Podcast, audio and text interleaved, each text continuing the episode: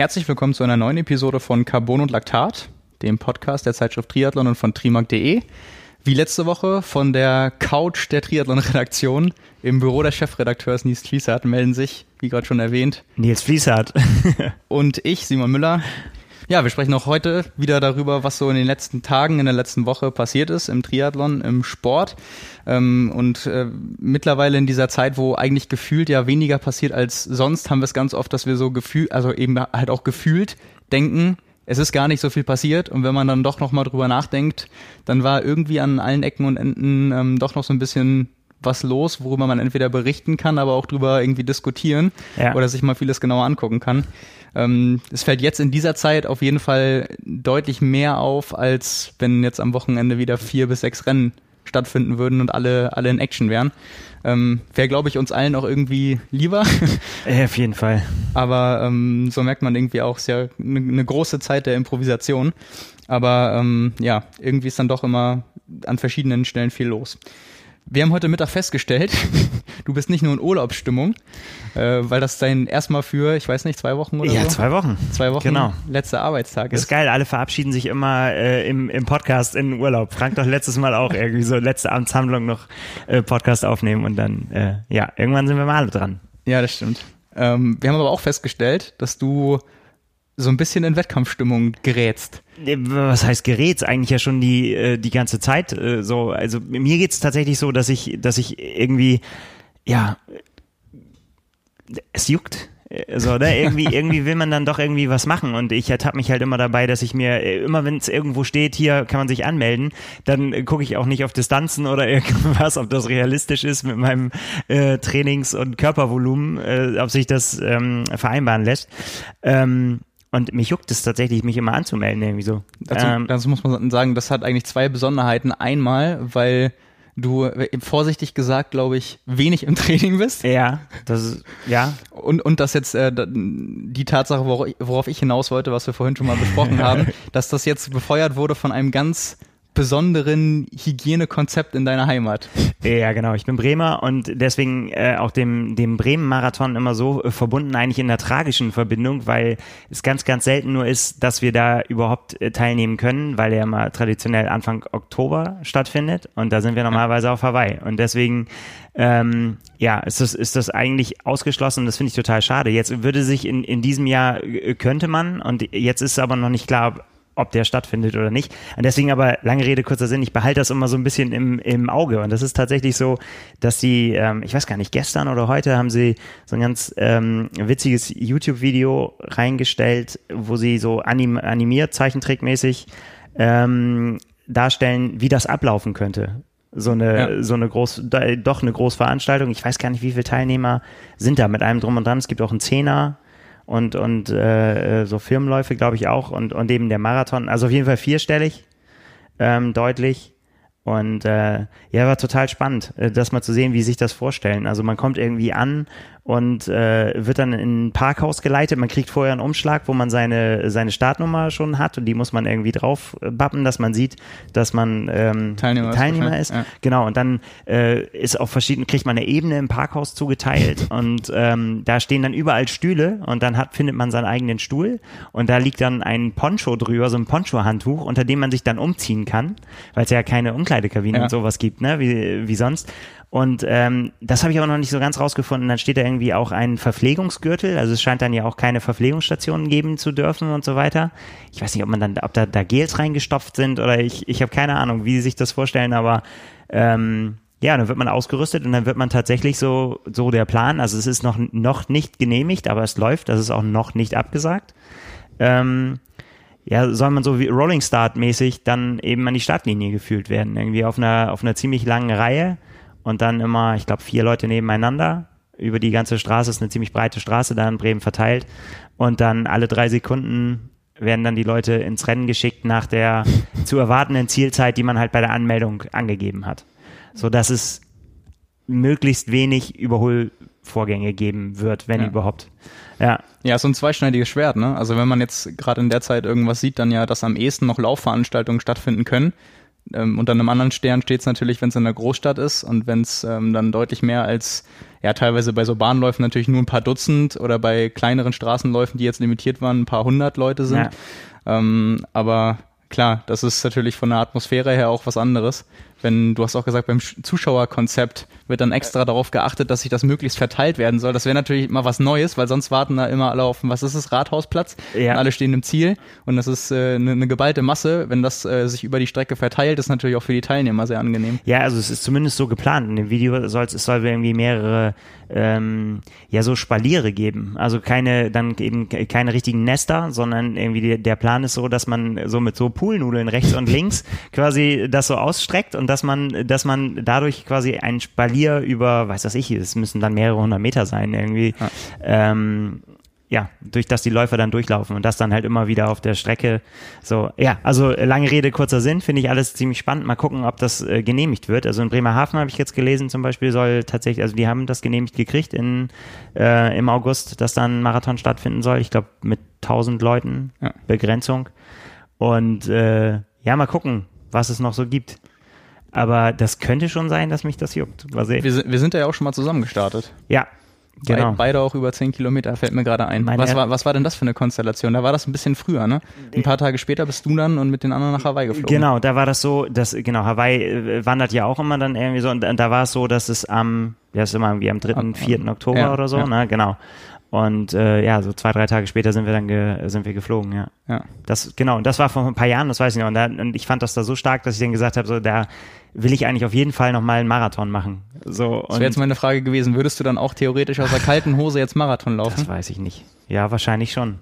Also mal wieder alles über Bord werfen, was wir den Leuten mit gutem Gewissen raten ja, und es selbst anders machen. Wahrscheinlich schon. Ja. genau. so.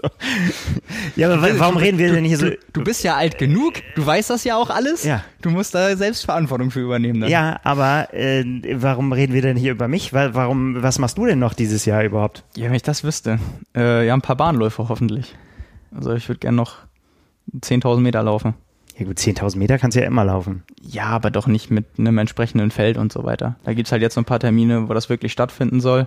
Bei uns in Schleswig-Holstein gibt's jetzt einen Nachholtermin für Landesmeisterschaften, gemeinsam mit, mit Hamburg für 5.000 Meter. Sowas noch, aber so Triathlon eigentlich nichts mehr geplant dieses Jahr. Ja, habe ich mich Wobei, mit abgefunden. Aber ist tatsächlich auch vielleicht ganz gut. Ja. Wobei auch da gibt's ja tatsächlich auch äh, immer noch wieder so ein, so ein paar, die, also ich meine zu den, ja, leider Gottes zu den Absagen kommen wir ja gleich noch, aber es gibt ja. auch noch welche, äh, wir, wir haben vorhin uns gerade drüber unterhalten, die, die Hölle von Kuh ähm, im, im Harz, ein, eine kleine Mitteldistanz, 300 Teilnehmer, glaube ich ausgebucht. Ja. Ähm, die haben schon irgendwie so die zweite und dritte oder weiß nicht, keine Ahnung, wie viele Runden es da gibt äh, mit Gesundheitsamt und Polizei und so weiter und Stadt äh, alles genehmigt bekommen. Also das scheint tatsächlich einer der ganz wenigen über den Triathlon, Hallig-Triathlon, der jetzt mittlerweile berühmt ist, haben wir ja schon gesprochen. Ähm, es sind diese kleinen Veranstaltungen, die der, der, deren große Stärke es halt wird, dass sie einfach sagen können, ja, wir haben nicht so viele Teilnehmer, man kann das handeln. Ne? Ja, was natürlich spannend ist, ist, ob das so mit Nachdruck für die Veranstaltung auch in den kommenden Jahren Pluspunkt ist dass das zu den Events gehört, die jetzt ein bisschen mehr einfach Aufmerksamkeit auch bekommen, dadurch, dass sie stattfinden oder stattfinden können ja. und dass äh, das einfach für ein paar mehr Athleten auch langfristig vielleicht mal so ein Ziel ist, weil gerade Hölle von Kuh, also nicht nur der Name ist halt bombastisch, sondern das ist ja auch eine Strecke, ähm, das grenzt ja quasi an Extremrennen. Also ja, ich weiß nicht, wie, auf der Mitteldistanz das dürfte zwei, eine der härtesten sein. Auf ja, jeden 2500 Höhenmeter oder so. Ja. Ich, da lehne ich mich jetzt, also es ist jetzt geschätzt, aber extrem viele Höhenmeter, extrem harte Kurse. Ähm, das hat halt auch so ein besonderes also eine besondere Atmosphäre ja. dann. Und wenn das Leute vorher noch gar nicht kannten, also gut, jetzt reden, reden wir drüber, aber wenn man dann halt eben auch merkt, okay, da ähm, sind vielleicht Teammitglieder, Freunde, Bekannte irgendwie, weil das eine der wenigen Sachen äh, letztendlich dann war dieses Jahr die stattfinden, dann äh, profitiert so ein relativ kleines Event, was kommt natürlich jetzt drauf an, aber eventuell auch darauf angewiesen ist, vielleicht auch langfristig davon. Das wäre ja. natürlich wünschenswert. Wobei ausgebucht sind die, sind die ja eh. Also obwohl, das weiß ich jetzt ehrlich gesagt nicht, aber in diesem Jahr sind sie halt ausgebucht. Ja. Ne? Weil, aber ich kann mir auch echt vorstellen, weil viele sich da halt eben auch drauf stürzen. Ne? Gucken, aber ist es dann so, dass da das Teilnehmerlimit auch begrenzt werden musste? Also dürfte das sonst für mehr Leute öffnen? Ist das jetzt das, das ist eine daran? gute Frage. Ich habe nur von gesehen, dass es irgendwie ab Juli äh, eine Tauschbörse öffnen soll oder oder so eine Startplatzbörse, wenn du nicht kannst oder was weiß ich. Und äh, ja, das habe ich dir noch versucht äh, vorhin ans Herz zu legen. Top, Top Triathleten heißt, glaube ich, die Formulierung. 8,30 äh, auf der Langdistanz, bei den Frauen 9,30 äh, und die Lust haben, für einen der Sponsoren da zu starten, äh, können sich per Mail melden. Also, da, da falle ich nicht drunter. Nee. Ähm, ja, du hast gerade schon gesagt, ähm, neben allen Sachen, die noch Perspektive haben stattzufinden dieses Jahr, gibt's jetzt Rennen, die ja über Wochen eine große Erwartungshaltung aufgebaut haben, fast schon über Monate, und jetzt letztendlich doch abgesagt werden mussten.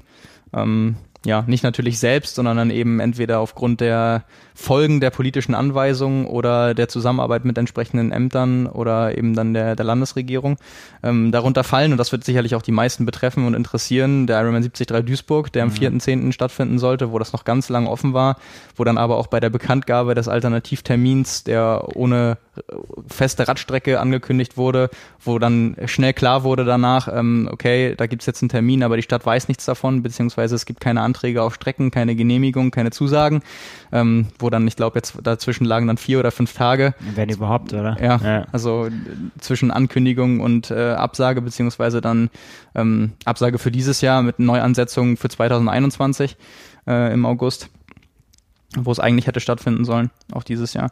Und ähm, ähnlich, und das ist eigentlich dann ganz interessant, weil das so ein bisschen exemplarisch für viele internationale große Rennen sein könnte, dass ähm, die Premiere der Challenge Cape Town abgesagt wurde. Die hätte nämlich stattgefunden am 8. November und ein Termin, der immer noch offen ist, wo, glaube ich, aber viele sich einig sein werden, dass es einfach nicht zu realisieren sein wird, ist der Nachholtermin vom Ironman Südafrika, bei ja. dem ja auch Frank gestartet wäre, der ja auch gesagt hat, die zwei Optionen, die es damals gab, entweder verschieben auf November für die 2020 Edition oder mit ins nächste Jahr nehmen. Frank hat sich für 2021 entschieden.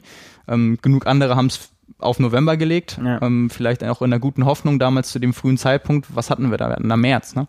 Dass abgesagt wurde, dass, äh, dass irgendwie acht Monate später schon alles funktionieren wird, die jetzt vielleicht darauf hintrainiert haben, die auch immer noch davon ausgehen. Ähm, da ist ja auch jeder anders oder auch anders realistisch, weil wenn man sich das jetzt gerade anguckt, ähm, mit irgendwie Corona-Neuinfektionen von bis zu 13.000 pro Tag äh, stellen die da ähm, in Südafrika ja quasi immer wieder aufs neue Negativrekord mhm. jetzt auf. Also es, ähm, Challenge hat da jetzt schon gehandelt und ähm, dann die, die Reißleine gezogen. Bei Ironman ist es ja noch so, dass da nicht wirklich äh, oder zumindest keine finale Aussage kommt. Das wird offensichtlich noch beobachtet. Ähm, das ist natürlich jetzt so eine, so eine Frage, die auf mehrere Nachholtermine zutrifft. Also wir haben es ja, ja vor, vor Wochen und Monaten schon gesagt, was passiert jetzt ähm, mit Geldern, mit allem, was dazugehört von Athleten, aber auch von Veranstalterseite, was da ausgegeben und investiert wurde, wenn Alternativen, die aufgezeigt wurden, eine Perspektive, die gegeben wurde, wenn die jetzt endlich nicht, nicht umgesetzt werden kann. Und das äh, trifft natürlich jetzt Südafrika einfach als wahrscheinlichsten Fall, dass es nicht stattfinden wird, wenn man dann eben auch die, die Entscheidung von, von Challenge sieht und auch die, die jetzigen Zahlen und mit Reise und alles, was dazu kommt, sind sich da, glaube ich, viele einig. Aber dann auch alles andere, was da jetzt noch ähm, ja, größere Rennen letztendlich betrifft, ist halt ein bisschen, bisschen ungewiss noch. Ja, größere und äh, die Auswahl ist halt auch nicht so wahnsinnig groß, ne? Mexiko ist ja jetzt auch nicht viel rosiger, glaube ich, oder? ja. ja. ja. Ja, ja. Ist, halt, ist halt eben die, die Frage, was passiert dann mit den, mit den Leuten. Ist eben eine, eine schwierige Situation, ne? Wenn das abgesagt wird, wir hatten es eben gerade, dann, dann ist es eben so, dass die Leute vielleicht auch umgebucht werden können aufs nächste Jahr. Also dass dann einfach gesagt wird, okay, ihr hattet die Option zwischen 2020, 2021, ihr habt November gewählt im Fall von Südafrika, jetzt äh, kann es nicht stattfinden, wir buchen euch um auf März. Dann wird es wahrscheinlich die geben, die sagen, da können wir nicht, das, ja. es gibt keine Alternative. Das wird dann die gleiche Diskussion sein, die losgeht wie hier auch. Die wollen dann ihr Geld zurückhaben, einfach weil das so nicht vorgesehen war. Und dann wird es die geben, die sagen, ja, okay, ähm, super, also den Platz nehmen wir. Das führt dann natürlich dazu, dass es auch da kaum Neuanmeldungen geben, geben können kann. wird. Ja. ja, genau. Also es, das sind halt so, glaube ich, die beiden Konsequenzen, die dann für Südafrika und auch für alle anderen Rennen mit ähnlicher Konstellation zu treffen. Ne? Ja. Also das äh, bleibt auf jeden Fall spannend abzuwarten. Und äh, was noch äh, die, die deutsche Triathlon-Szene angeht, wurde ja jetzt auch noch Hannover abgesagt, ja. wo es von vielen Seiten äh, Hoffnung gab, wo wir auch ausführlich mit Jan Raphael gesprochen haben, was für eine Situation das ist für die Veranstalter, äh, was alles versucht wird, äh, wie das Konzept aussieht. Äh, und das war ja auch wirklich ein Gespräch, wo man rausgehört hat, da wurde versucht, einfach im Sinne des Sports auf die auf Eigenverantwortung Verantwortung der jeweiligen Athleten natürlich aber alles so möglich zu machen, dass man irgendwas noch anbieten kann. Ja. Ähm, ich erinnere mich auch daran, dass er dann sagte, eigentlich kannst du auch mit, mit so einer Entscheidung überhaupt zu versuchen, das umzusetzen, das auch niemandem recht machen, weil es da immer die Leute geben wird, die sagen, wie kann man denn jetzt in der Zeit auch noch versuchen, das irgendwie möglich zu machen und die anderen, die es halt hoch anrechnen, dass da überhaupt eine, eine Perspektive irgendwie versucht wird zu schaffen. Ähm, klar, äh, da kann man natürlich auch geteilter Meinung sein. Ja, klar. Aber ich meine, das ist natürlich, das ist wirklich auch so, ne? Es war jetzt ähm, das Beispiel Bremen, was wir am Anfang hatten beim Marathon ja genauso. Man kann natürlich auch den Standpunkt vertreten und sagen irgendwie so, hey, jetzt lasst es doch endlich bleiben, ne? Ob der jetzt dieses Jahr noch stattfindet oder nicht, äh, dann machen wir halt nächstes Jahr wieder. Kann man haben, die Meinung. Man kann aber auch sagen, wir kriegen das irgendwie hin, damit wir überhaupt Sport machen. Ja, also gerade innerhalb Deutschlands muss man ja sagen, äh, im Sinne der, der ich habe es ja auch gerade gesagt, verantwortungsvoll damit umgehen und auch Eigenverantwortung für sich selbst. Stand jetzt ist das ja auch in vielen Bereichen relativ unproblematisch, gerade mit einem so strikten Konzept. Das ja. sieht ja bei internationalen Wettkämpfen einfach dann auch ganz anders aus. Aber wenn wir dann davon sprechen, dann ist ja unsere Situation gerade in Deutschland auch eine ganz andere, auch in der Triathlon-Szene, wenn man es jetzt darauf beschränkt, als äh, Wettkämpfe, die sonst, was weiß ich, wie du schon gesagt hast, in Mexiko und Südafrika, in Amerika mhm. stattfinden. Also ja, aber auch das äh, kann letztendlich nicht stattfinden, obwohl wir da ja aus, aus der Erfahrung und alle anderen, die es gehört haben, wissen, dass da wirklich alles versucht wurde, auch äh, dann, dann mit Bedacht, mit Vorsicht und mit äh, frühzeitiger Absprache. Ja, aber garantiert ist eben nichts. Also das kann man, glaube ich, so daraus mitnehmen. Jo. Genau, bevor wir auch zu ja, relativ vielen sportlichen Themen und Ergebnissen noch kommen, haben wir noch unseren Presenter, denn diese Episode wird wie letzte Woche auch präsentiert von Castelli. Wir haben schon drüber gesprochen, es gibt etliche Profiathleten, die auf Castelli vertrauen. Ähm, du kannst dich der Reihe anschließen, wie wir gehört haben. ja, das finde ich aber schön, dass du das kannst du ruhig nochmal erzählen. Äh, dass mit, ich, ja klar. Mit deinem ersten äh, Triathlon im Castelli-Einteiler ja. und der quasi, wenn ich mich richtig erinnere, äh, wenn ich es richtig in Erinnerung habe, der äh, ja, hochpreisigeren Version als der spätere Weltmeister in diesem Jahr, Frederik van Lierde, Absolut. 2013 in Castelli. Absolut. Genau. Normalerweise kennt man Castelli zumindest ursprünglich eher aus dem Radsport. Mittlerweile gehören sie aber auch zu den führenden Herstellern für Triathlonbekleidung eben im Triathlon. Ähm, ja, wie gerade schon erwähnt, nicht nur du trägst Castelli, sondern auch Patrick Lange, Laura Philipp, Cameron Wolf, eben Frederik van Lierde, der darin 2013 auch Weltmeister geworden ist. Und äh, Castelli ist eben auch eine Marke, bei der man für entweder sich selbst oder Vereine oder Firmen individuelle Designs zusammenstellen lassen kann. Und seit dieser Saison ist es auch so, dass Castelli exklusiver Ausrüster für die Deutsche Triathlon Union ist, das heißt für die Nationalmannschaft, aber auch für die Altersklassen-Nationalmannschaft. Und wir haben unsere Carbon- und Laktat Start äh, Radbekleidung ja auch zusammen mit Castelli ja, gemacht. Ganz genau. Und ab dieser Woche, das war letzte Woche noch nicht so, gibt es einen Rabattcode mit 15% auf das gesamte Sortiment mit dem Rabattcode Carbon Lactat zusammengeschrieben, jeweils die Anfangsbuchstaben groß, also großes C und großes L im Castelli Shop unter castelli-cycling.com ähm, ja, bekommt man dann 15% auf das gesamte Sortiment. Und wie gesagt, da findet ihr alles von Rad- bis Triathlon-Bekleidung, Accessoires und ja, alles, was man so zum Radfahren benötigt. Egal in welcher Disziplin. Der neue Einteiler sieht übrigens richtig gut aus, finde ich. Gibt es den eigentlich nur in dieser ähm, roten, gelben Farbe. Ich bin ja farbenblind, aber diese. Nee, ich meine den von, äh, ich meine den von äh, den Deutschland-Einteiler. Ach so, den, ja, den ja, wir gesehen hätten. Den wir gesehen, ja. Es wäre gar nicht lang hin. Es wären jetzt zwei Wochen gewesen. Dann wären das, das ist das Tri Verrückte. Triathlon-Rennen bei den Olympischen Spielen gewesen. Ja ja, komisches Jahr, ne, wenn man so drüber nachdenkt, was bis jetzt auch alles passiert wäre. Ja, irgendwie hat man aber dann auch relativ, also nachdem man, äh, also mir ging es zumindest so, so im, im Frühjahr, März, so, da hat man sich noch, für Ende Februar, Anfang März hat man sich dann noch versucht, gedanklich gegen zu sträuben, dass das alles nicht stattfindet, obwohl es eigentlich klar war. Ähm, aber da hat man noch gedacht, irgendwie äh, ist das dann noch nicht so rangekommen. Und dann ging es aber ganz schnell, dass man dann auch gesagt hat, so, jetzt ist es weg. Und, und jetzt ist auch alles weg jetzt und jetzt, jetzt ist es auch quasi überraschend, wenn noch irgendwas stattfinden kann. Ja, ne? genau. Und ab und zu findet halt was statt. Ja. ja. Also ich, ich bin auch gedanklich tatsächlich schon eher bei der Angst davor, dass das so lang geht, dass so wirklich auch langfristig geplante Alternativrennen teilweise im nächsten Jahr nicht stattfinden können. Also angefangen bei Hawaii, wo ich mich einfach freuen würde, mir das anzuschauen, weil ich mir also nach so langer Zeit und so wenig Rennen, wenn dann im Februar äh, so ein Highlight zu, zustande kommen würde, dann würde ich mich einfach wahnsinnig freuen.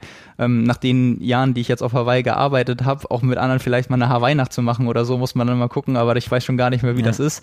Und äh, das, das ist halt, also irgendwie auch immer was Besonderes. Also darauf würde ich mich aus, als, aus, aus Zuschauerperspektive auch total drauf freuen, aber dann eben auch Olympia. Ne? Also wir haben ja relativ schnell nach der Verschiebung auch darüber gesprochen, dass sich Experten vor Ort einig waren, dass das dann ohne entsprechende Maßnahmen und international und mit Reisen und so weiter gar nicht so einfach wird, den Termin 2021 zu ja, realisieren. Und da wurde ja dann eben auch präventiv gesagt, wenn das nicht stattfinden kann, dann wird es keine Alternative geben. Dann gibt es einen, ja. einen Durchlauf quasi.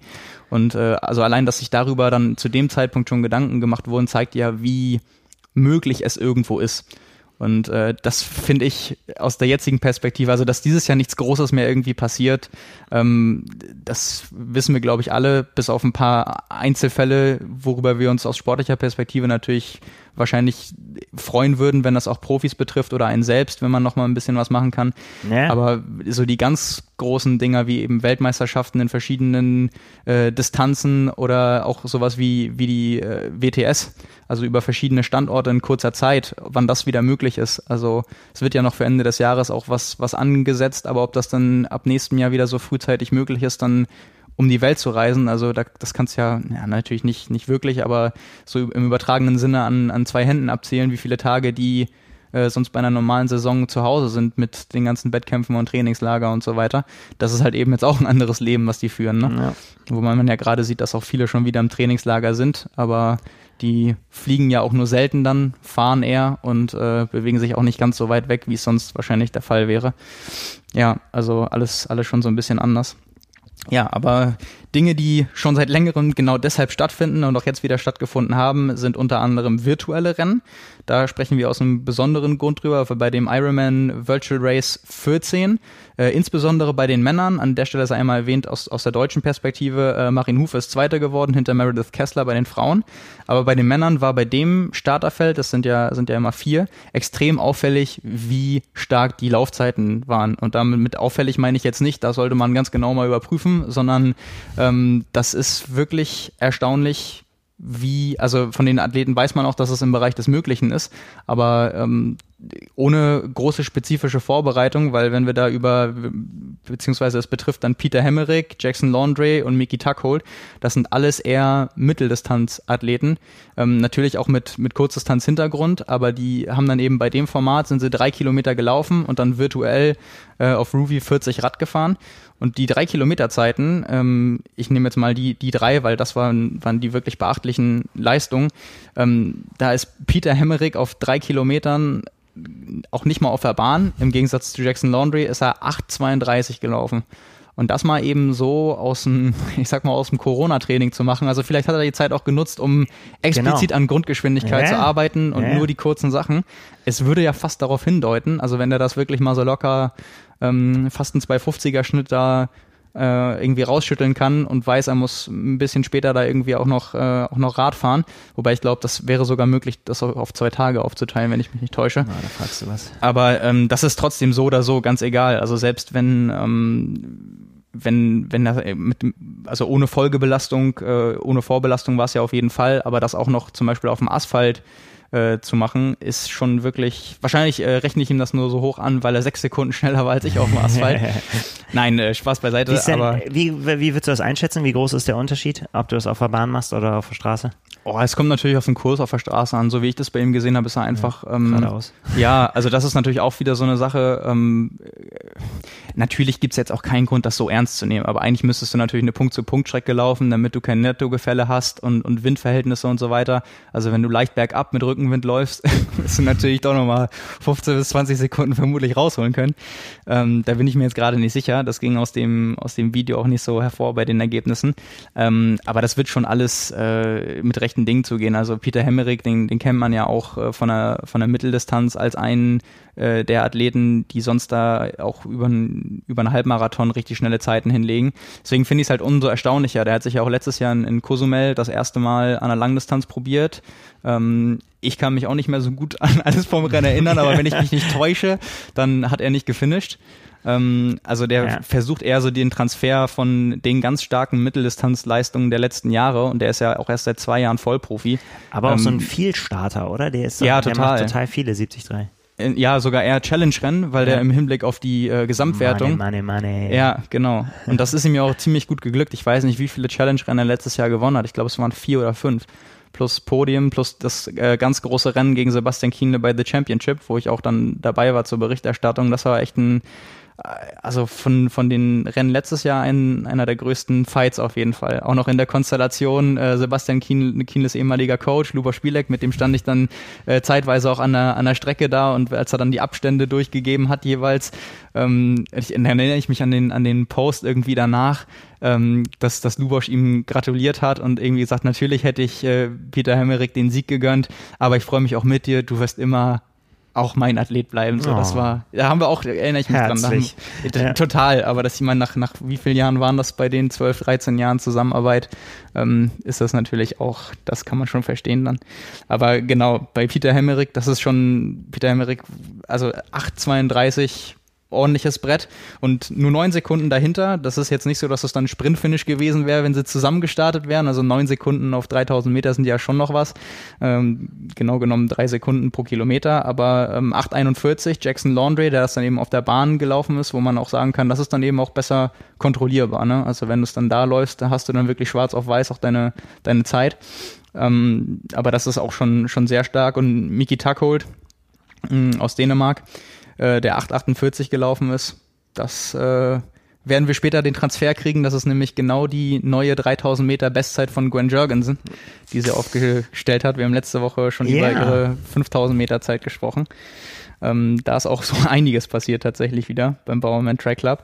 Aber das äh, tatsächlich, ja, fand ich sehr überraschend. Also wie fit auch alle gerade tatsächlich sind. Vielleicht in der Hoffnung, ähm, dass man das auch unmittelbar in Rennergebnisse vielleicht auch noch umpolen kann in nächster Zeit. Selbst wenn es nur drei, vier Rennen gibt, äh, die alle Leute aus Europa stürzen sich dann vielleicht Wollte drauf. ich gerade sagen, ich meine, du hast ja äh, gar nicht so eine andere Wahl, ne? Du, du musst ja irgendwie jetzt den Schalter wieder umlegen, dass wenn du sagst, wenn es dann wieder losgeht, dann musst du ja auch wirklich am Start sein, oder? Wenn du, wenn du dir noch was vorgenommen hast. Oder wenn du, je nachdem, wie dein Plan auch ist für 21. Ist natürlich ein bisschen ungewiss alles, ne? Nicht so richtig den Fahrplan zu haben, aber ich erinnere mich, wir haben da mit Patrick Lange mal drüber gesprochen, der gesagt hat, so dramatisch wie unser einer sich das vorstellt, der dann irgendwie einen Jahresplan hat und dann muss ich mich auf die und die äh, Distanz und so weiter vorbereiten und äh, das ist meine Saison, dass es da nicht so dramatisch ist, dass immer irgendwas dazwischen kommen kann und dass sie die diese Grundfitness gut genug ist, um halt eben halt innerhalb weniger Wochen den Höchststand zu erreichen letztendlich. Ja, so muss es ja letztendlich auch sein, aber ich, ich finde es gerade so faszinierend, weil ähm, müsste man ihn natürlich mal fragen. Aber wenn, wenn dann aus einem Basistraining heraus äh, solche Ergebnisse äh, erzielt werden, also gerade bei gerade bei Peter Hemmerich, das ist ja dann noch doch noch mal eine, eine Ecke eine Ecke schneller ähm, und auch wenn dein deine Hauptdistanz woanders liegt, ähm, das schon ordentlich. Also ich wüsste jetzt nicht, was sonst andere, also während eines Mitteldistanztrainings weiß ich gar nicht. Das ist ja auch ja. zeitweise sehr intensiv, aber bei einem Langdistanztraining äh, läufst du relativ selten 250er Schnitt.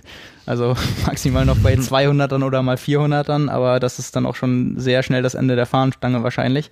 Ähm, aber ich, ich, ich glaube auch, es kommt ein bisschen jetzt für alle Profis drauf an, was sie natürlich wollen dieses Jahr. Also wollen sie nur, nur noch, ich sag mal, Triathlon machen, um, natürlich ist es der Beruf, aber um Triathlon zu machen, also um auch natürlich gute Ergebnisse einzufahren, aber das war's dann? Oder ist bei vielen auch noch der Gedanke hinter, bei möglicherweise Ironman-Rennen sich auch für eine Weltmeisterschaft zu qualifizieren, sei es jetzt 73 oder sei es Langdistanz, dann ist natürlich auch die, die Vision nochmal eine ganz andere. Also ja. wenn du jetzt weißt, du trainierst für ein Rennen, was mittlerweile dann schon wahrscheinlich in zwei Monaten ist, das ist ja greifbar. Das sind dann acht, also acht Wochen Training sind nicht mehr so viel dann. Ähm, für, für beispielsweise Septemberrennen jetzt, dann hast du natürlich auch ein ganz klares Ziel vor Augen. Und das ist dann ja ein, ja, ein mein, Stück weit auch eine Chance. Du musst ja, also wenn, wenn jetzt weiß was ich, keine Ahnung, wenn wir jetzt mal von Hamburg reden zum Beispiel, was ja immer noch im Rahmen des Möglichen ist, dass es stattfindet, dann, wenn du da teilnehmen willst, dann bist ja mittendrin. Ja. Ja, das stimmt. Also ich weiß nicht, ob es am Ende dann umso bitterer wird, äh, wenn, wenn sowas kurzfristig abgesagt wird. Also wenn du bis, wirklich bis zwei, drei, vier Wochen ran trainierst, wo du ja, also du taperst ja für eine Langdistanz normalerweise zwei Wochen oder knapp zwei Wochen.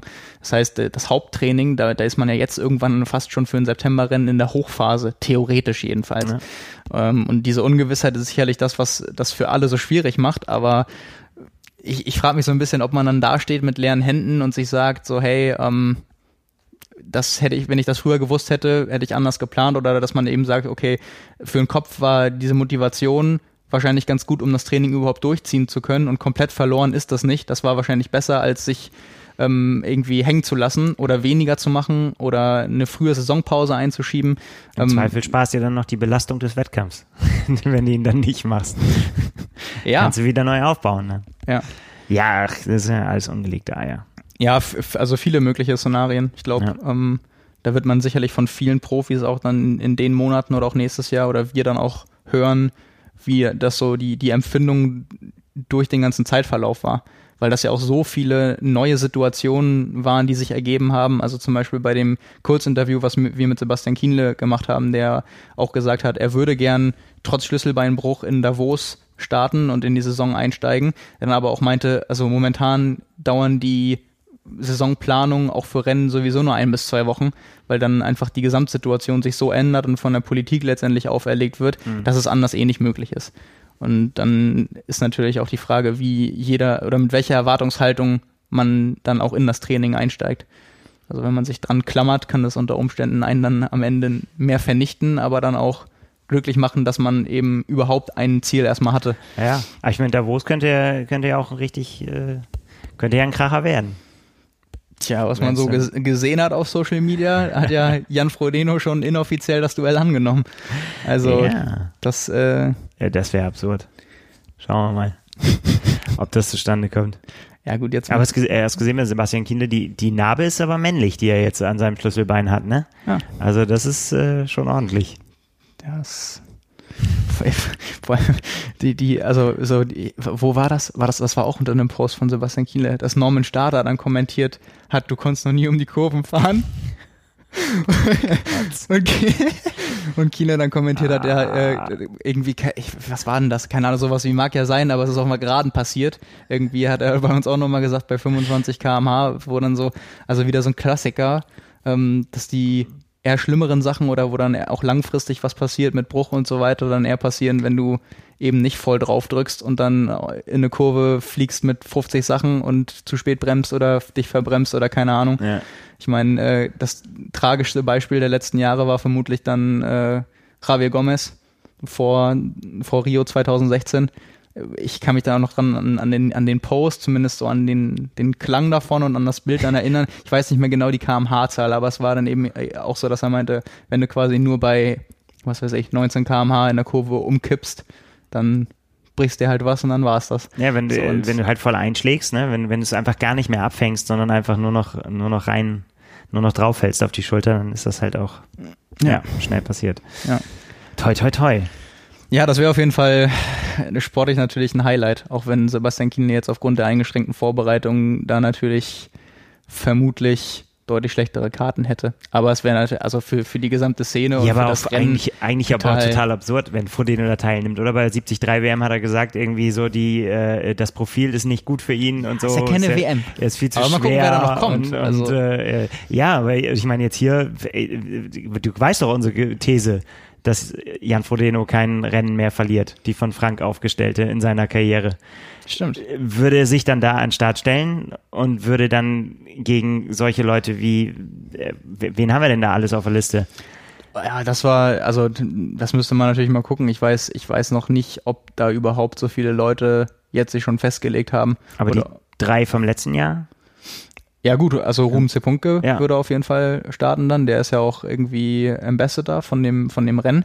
Äh, und da muss man ja auch sagen, also das liegt ihm ja wahrscheinlich besser als keinem anderen. So. Also das muss man natürlich gucken. Also wäre dann vermutlich auch schon spannend, wenn überhaupt ein Rennszenario stattfindet, wenn jemand mal vor Frodeno und vielleicht ja auch mal mehr als 10 oder 20 Sekunden vorm Rad steigt. Ähm, dann ergibt sich jedenfalls eine, eine schöne Unterhaltung für alle Zuschauer. Ja, ich, ich habe jetzt spannendes Rennen. Ich will jetzt auch nicht gesagt haben, dass er da nicht, dass er das nicht kann, ne? Aber er hat ja selber so getan nach dem Motto so, ja, so bergige, das ist, das will ich nicht mehr. Klar, aber da, da war ist, also da muss man ja auch sagen, unabhängig, dass man jetzt wüsste, wer dann kommen würde, wenn da wo stattfindet, dann waren es bei der 73 WM aber halt auch dann Leute wie ja, Alistair Brownlee und Gustav Eden und Christian Blumfeld, ja. wo sich dann auch ein Jan Frodeno überlegt, wahrscheinlich okay, wenn man das mit denen zu tun hat, ist es vermutlich noch was anderes. Ähm, aber wer weiß, also umso schöner wäre es ja tatsächlich, wenn da noch einer mal spontan vorbeikommt und auch aus dem Kaliber nochmal meldet. Äh, wahrscheinlich ist es ja irgendwie, dass alle Leute, die jetzt halbwegs fit sind, sich auf Rennen, die dann stattfinden, stürzen. Die, die, die ja, Veranstalter irgendwann mal sagen, ja, Leute, jetzt ist mal gut. Also wir limitieren auch mal unser Profifeld äh, können dann nicht mit 90 Leuten an den Schwimmstart gehen. Ja, aber, aber, mal gucken. Aber gerade eben dann bei so einem bergigen Profil äh, wird es auch bestimmt viele geben, die sagen irgendwie so, das jetzt vielleicht gerade nicht unbedingt. Das stimmt, ja, ja. da hast du recht. Also es ist, glaube ich, zweimal äh, Flügelpass hoch und dann dementsprechend auch nochmal die Abfahrt. Abfahren kann er ja. Äh, bergauf kann er auch. Also, Frodeno. Ja. Ja. Aber wie gesagt, ich habe das nicht gesagt. Er hat das selber gesagt. Ich, wenn ich da hätte teilnehmen wollen, hätte ich abnehmen müssen. Das waren nicht meine Worte. Ja, da also wenn man sich wirklich bei jemandem fragt, wo dann noch was an Gewicht zu sparen wäre, dann ist es ja bei Jan Frodeno. Er ist einfach groß. Ja eben, aber ja, der ja, kann ja nicht, also wo will der nochmal, das ist ja... Das wäre schon gegangen, war seine Antwort. Frage ist, wie viel? Und ob dann, ob dann 500 Gramm nochmal einen Unterschied machen oder ein Kilo. Tja. Ja, Systemgewicht. Ich meine, die Rad-Sonderanfertigung von Kienle hat es ja dann vorgemacht, wo man nochmal sonst alles spart. Ja, aber das Rad ist ja auch so groß. Von Frontino. Ja, das, ist, ist ja, das wächst ja alles mit. Ja, wir lassen uns überraschen. Vielleicht ja. kommt er ja auch. Äh, vielleicht kommt er ja auch gar nicht. Vielleicht, kneift er auch, meinst du? Ich wollte gerade sagen, vielleicht kommt er ja auch mit einer Sonderanfertigung Hab ich auch irgendwie nur nicht für, gesagt. Für, für, für, das Highlight des Jahres. Das fällt dann. auch auf mich zurück. Weißt du, wie das dann ist? Da steht irgendwie so Carbon und Laktat, Doppelpunkt, Frodeno kneift vor Kiedle. Ja, das steht dann da. Dann hast du das gesagt und ich hänge da mit drin. Ja, ach Quatsch. Ja. Das ist doch, ja. Das ist doch Quatsch. Sebastian Kienle hat gesagt, für dich reicht's auch noch mit Schlüsselbeinbruch. Ja, so. Ja, so oder so ähnlich war das dann. Genau. Genau. Ähm, ja, wo wir schon bei Ergebnissen sind, es hat auch tatsächlich richtig Triathlon stattgefunden am Wochenende, allerdings nicht in Deutschland, sondern in Österreich, wo das Ganze ja wirklich unter normalen Bedingungen losgegangen ist und auch mit prominenten Siegern über eine ähm, ja quasi angepasste Sprintdistanz, 750 Meter Schwimmen, 25 Kilometer Radfahren und 5 Kilometer Laufen. Und äh, ja, bei den Männern hat gewonnen Leon Pauger vor Lukas Hollaus. Lukas Hollaus kennt man wahrscheinlich eher, das ist ein österreichischer Kurzdistanzler, der auch seit vielen Jahren ähm, da in der Spitze für Österreich aktiv ist, in der ITU und da auch bei den größten Rennen. Und äh, Leon Pauger ist eben Nachwuchsathlet, jetzt 21 Jahre alt, der ihm da äh, ja den Rang abgelaufen hat. Wenn ich das. Ah. richtig mitbekommen habe, war das nämlich dann auch mit zeitversetzten Starts. Und äh, Lukas Hollaus hat nur gepostet, dass er das auch ein bisschen unterschätzt hat, okay. mit wie viel Tempo äh, der, der Leon dann da hinten unterwegs ist. Ähm, ja, also so war das dann letztendlich, und es war nicht mal, nicht mal knapp, also das muss wirklich dann, ich weiß nicht, wie, wie viel Abstand da dann gewesen ist, also es waren dann letztendlich, die Siegerzeit war 59 Minuten 40 Sekunden und Platz zwei dann mit einer Stunde 44 Sekunden, also noch über eine Minute, wenn man zeitgleich starten würde, würde man das natürlich schnell bemerken, wenn so eine Konstellation zustande kommt. Aber ähm, ja, alles, alles ein bisschen anders vom Format. Äh, Platz drei, um es komplett zu machen, an äh, Paul Ruttmann und bei den Frauen äh, auch eine österreichische Kurzdistanzlerin. Wir haben über sie letzte Woche gesprochen, weil sie bei dem ähm, neuen Format oder für das Wochenende in Podersdorf bei dem Jagdrennen mitmacht. Äh, Julia Hauser gewonnen in einer Stunde 10,41 vor Magdalena Früh und Larissa Butcher. Ähm, ja, und Julia Hauser ist zwei Tage, wenn ich mich nicht täusche, vorher bei einer ähm, bei einem Bahnrennen, was irgendwie am Abend stattgefunden hat, auch noch äh, 9,45 über 3000 Meter gelaufen. Also die hatte dann doch ein sehr sportliches Wochenende hinter sich. Und äh, weil sie in der Sta Staffel startet, auch vor sich, weil das äh, Jagdrennen in Podersdorf findet ja jetzt am Wochenende statt. Ähm, ja, also da tut sich so ein bisschen was. Äh, Österreich gehört ja auch äh, zu den Ländern, wo das relativ früh auch alles äh, mit Lockerungen losging und ja. auch im, im, generellen Sportbetrieb, auch so Schwimmbadöffnungen und dann eben auch mit angepassten Rennformaten. Also früh dann eben mit so Einzelstarts und jeder für sich und äh, auch, auch sehr früh engagiert, dass da eben in irgendeiner Form was stattfinden kann für die Athleten, für die Szene und auch für die Zuschauer. Also da ist, ähm, ja, ist einiges in Bewegung und äh, das geht mit kommenden Events auch weiter. Ja, weiter machen wir mit Ergebnissen dann erstmal ausschließlich aus dem Laufen, vorhin angedeutet. Ja. Wieder Neues von Gwen Jorgensen. ja, Die, schenken sich richtig ein, ne? Ja, diesmal auch äh, sogar, äh, letzte Woche ist ja mit den, mit den 15, 18, glaube ich, vier Sekunden an ihrer 5000 Meter Bestzeit vorbeigeschrammt. Jetzt hat sie eine Bestzeit aufgestellt. Ihre elf Jahre alte 3000 Meter Bestzeit hat sie in 22 Sekunden äh, verbessert. Vor allen Dingen 22 Sekunden, ne? Ah, elf Jahre. Ja, sie Triathletin. Das hat sie wahrscheinlich in einer, in einer, in einer Intervalleinheit ist sie das gelaufen. Ja, aber die, die muss doch zwischendrin mal, die, die ist doch mal die Distanz gelaufen. Jetzt. Ja, aber nee, wann, wann läufst du denn als Triathlet wirklich 3000 Meter auf der Bahn, wenn du eine normale Saison hast? Das nicht, aber die ist ja jetzt auch schon ein paar Jahre keine Triathletin mehr. Ja, gut, das stimmt, aber ich, ich glaube, sie ist nie, weil der Fokus immer Marathon war, ist sie nie 3000 Meter Rennen gelaufen. Also das kürzeste, ja. kürzeste war nach dem Umstieg, dann waren, worüber wir letzte Woche gesprochen hatten, diese 5000 und 10.000, die dann noch so gut waren, dass alle gesagt haben, so, passt mal auf Gwen Jorgensen auf, was da jetzt noch in den nächsten ein, zwei Jahren kommt. Ähm, ja, Sie ist 8,48 gelaufen. Letzte Woche war das schon so, dass wir gesagt haben, mit dem Platz, den sie gemacht haben, klingt das gar nicht so gut. Diesmal muss man sagen, sie ist die 3000 Meter Bestzeit in einem Rennen gelaufen, wo ihre Teammitglieder zumindest teilweise 5000 durchgelaufen sind. Ähm, also auch da, um das wieder ins Verhältnis zu setzen, weil sie ist ja jetzt auch keine Triathletin mehr. Sie muss sich dann halt eben mit den nee. Teamkollegen messen, äh, die dann ja auch nun mal die Besten der Welt sind. Aber dann musst du halt auch sehen, klar ist das für sie ein sicherlich großer Erfolg und auch ein, gerade ein Teilerfolg. Aber ja, ähm, Shelby Houlihan ist dann 5000 Meter in 14,23 gelaufen. Und das war dann elf Sekunden schneller als ihr eigener amerikanischer Rekord von zwei Jahre zuvor. Und äh, Carissa Schweizer ist auch 14,26, drei Sekunden langsamer. Die wären halt beide deutlich unter dem vorherigen amerikanischen Rekord geblieben. Und das ist natürlich dann auch schon eine Ansage, weil wir wissen ja aus den US-Trials, ähm, da qualifizieren sich die besten drei und das sind nur die aus dem Bowerman Track Club. Klar, das ist ja. vom Leistungsniveau, auch jetzt gerade bei den Frauen, ähm, mit Abstand das Beste, was da Amerika gerade zu bieten hat. Aber das, ja, da gibt's dann halt auch noch ein paar andere. Und wenn du weißt, dass deine mit beiden größten Konkurrenten einfach auch nur um den Startplatz schon mal bei Olympia aus den eigenen Reihen kommen, und da gibt's ja auch noch einige andere, die das Rennen nicht durchgelaufen sind, die auch nur gepaced haben ähm, und sonst zum Beispiel Hindernisläuferin sind wie Colin Quickly, ähm, wenn die sich das nochmal anders überlegen, ähm, bis, bis dahin oder bei den Trials auch was anderes probieren, ähm, dann kann wie, sich das schnell ändern. Ich bin da nicht so bewandert wie du. Wie läuft das bei denen dann? Wenn die da Teammitglied sind, dann kriegen die Kohle von ihrem Team? Also sie sind quasi Angestellte in ihrem Team oder wie muss man sich das naja, vorstellen? Naja gut, das ist ja, also Bauerman Track Club gehört ja zu Nike und das Team wird finanziert von Nike und letztendlich werden dann die Athleten vermutlich finanziert vom Team, aber darüber halt auch dann ja, über, also über, über, ja, ja, über, über Nike. Also letztendlich ist es ja, äh, sind die ganz großen Vereine da, also ehemals dann Oregon Project, ähm, Oregon Track Club und Bowerman Track Club, das sind ja alles Nike-Vereine ja. letztendlich. Also in Amerika läuft es ja auch ein bisschen anders, ähm, auch so auf dem, auf dem College letztendlich, da startest du natürlich für dein College, aber dein College hat ja dann auch meistens einen der großen Sponsoren und wenn du danach einen Profivertrag bekommst, bekommst du den ja auch im Regelfall von einer Sportmarke. Also das, dann sind immer die Schlagzeilen so in der amerikanischen Laufszene, der und der macht einen Vertrag mit und dann ist es einfach ein Sporthersteller. Ne?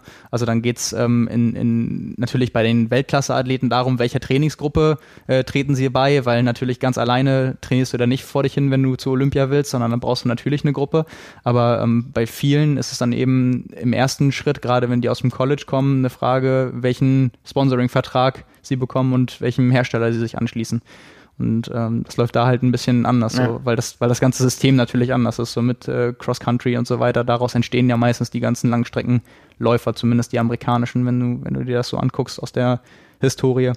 Aber das, ähm, ja, war da gerade dann auch bei den, bei den Frauen extrem stark, ne? Also dann letztendlich da auf dem eigenen, auf dem eigenen Sportplatz durchzulaufen zum amerikanischen Rekord. Vor allem auch das Absurde ohne, ohne Zuschauerkulisse. Also das sind ja sonst Ergebnisse, die werden jetzt, wir, wir haben vorhin äh, ja auch gesagt, einige, wenn, wenn man sich das anguckt, eine, einige amerikanische Kommentare, die so sagen, äh, ja, wir, das sollte man mal irgendwie hinterfragen, äh, wie das zustande kommen kann, wo dann sofort gesagt wurde, hey, es wären jetzt Olympische Spiele. Die haben sich jahrelang darauf vorbereitet, zu dieser Zeit im Jahr topfit zu sein, da ihre beste Leistung abzurufen.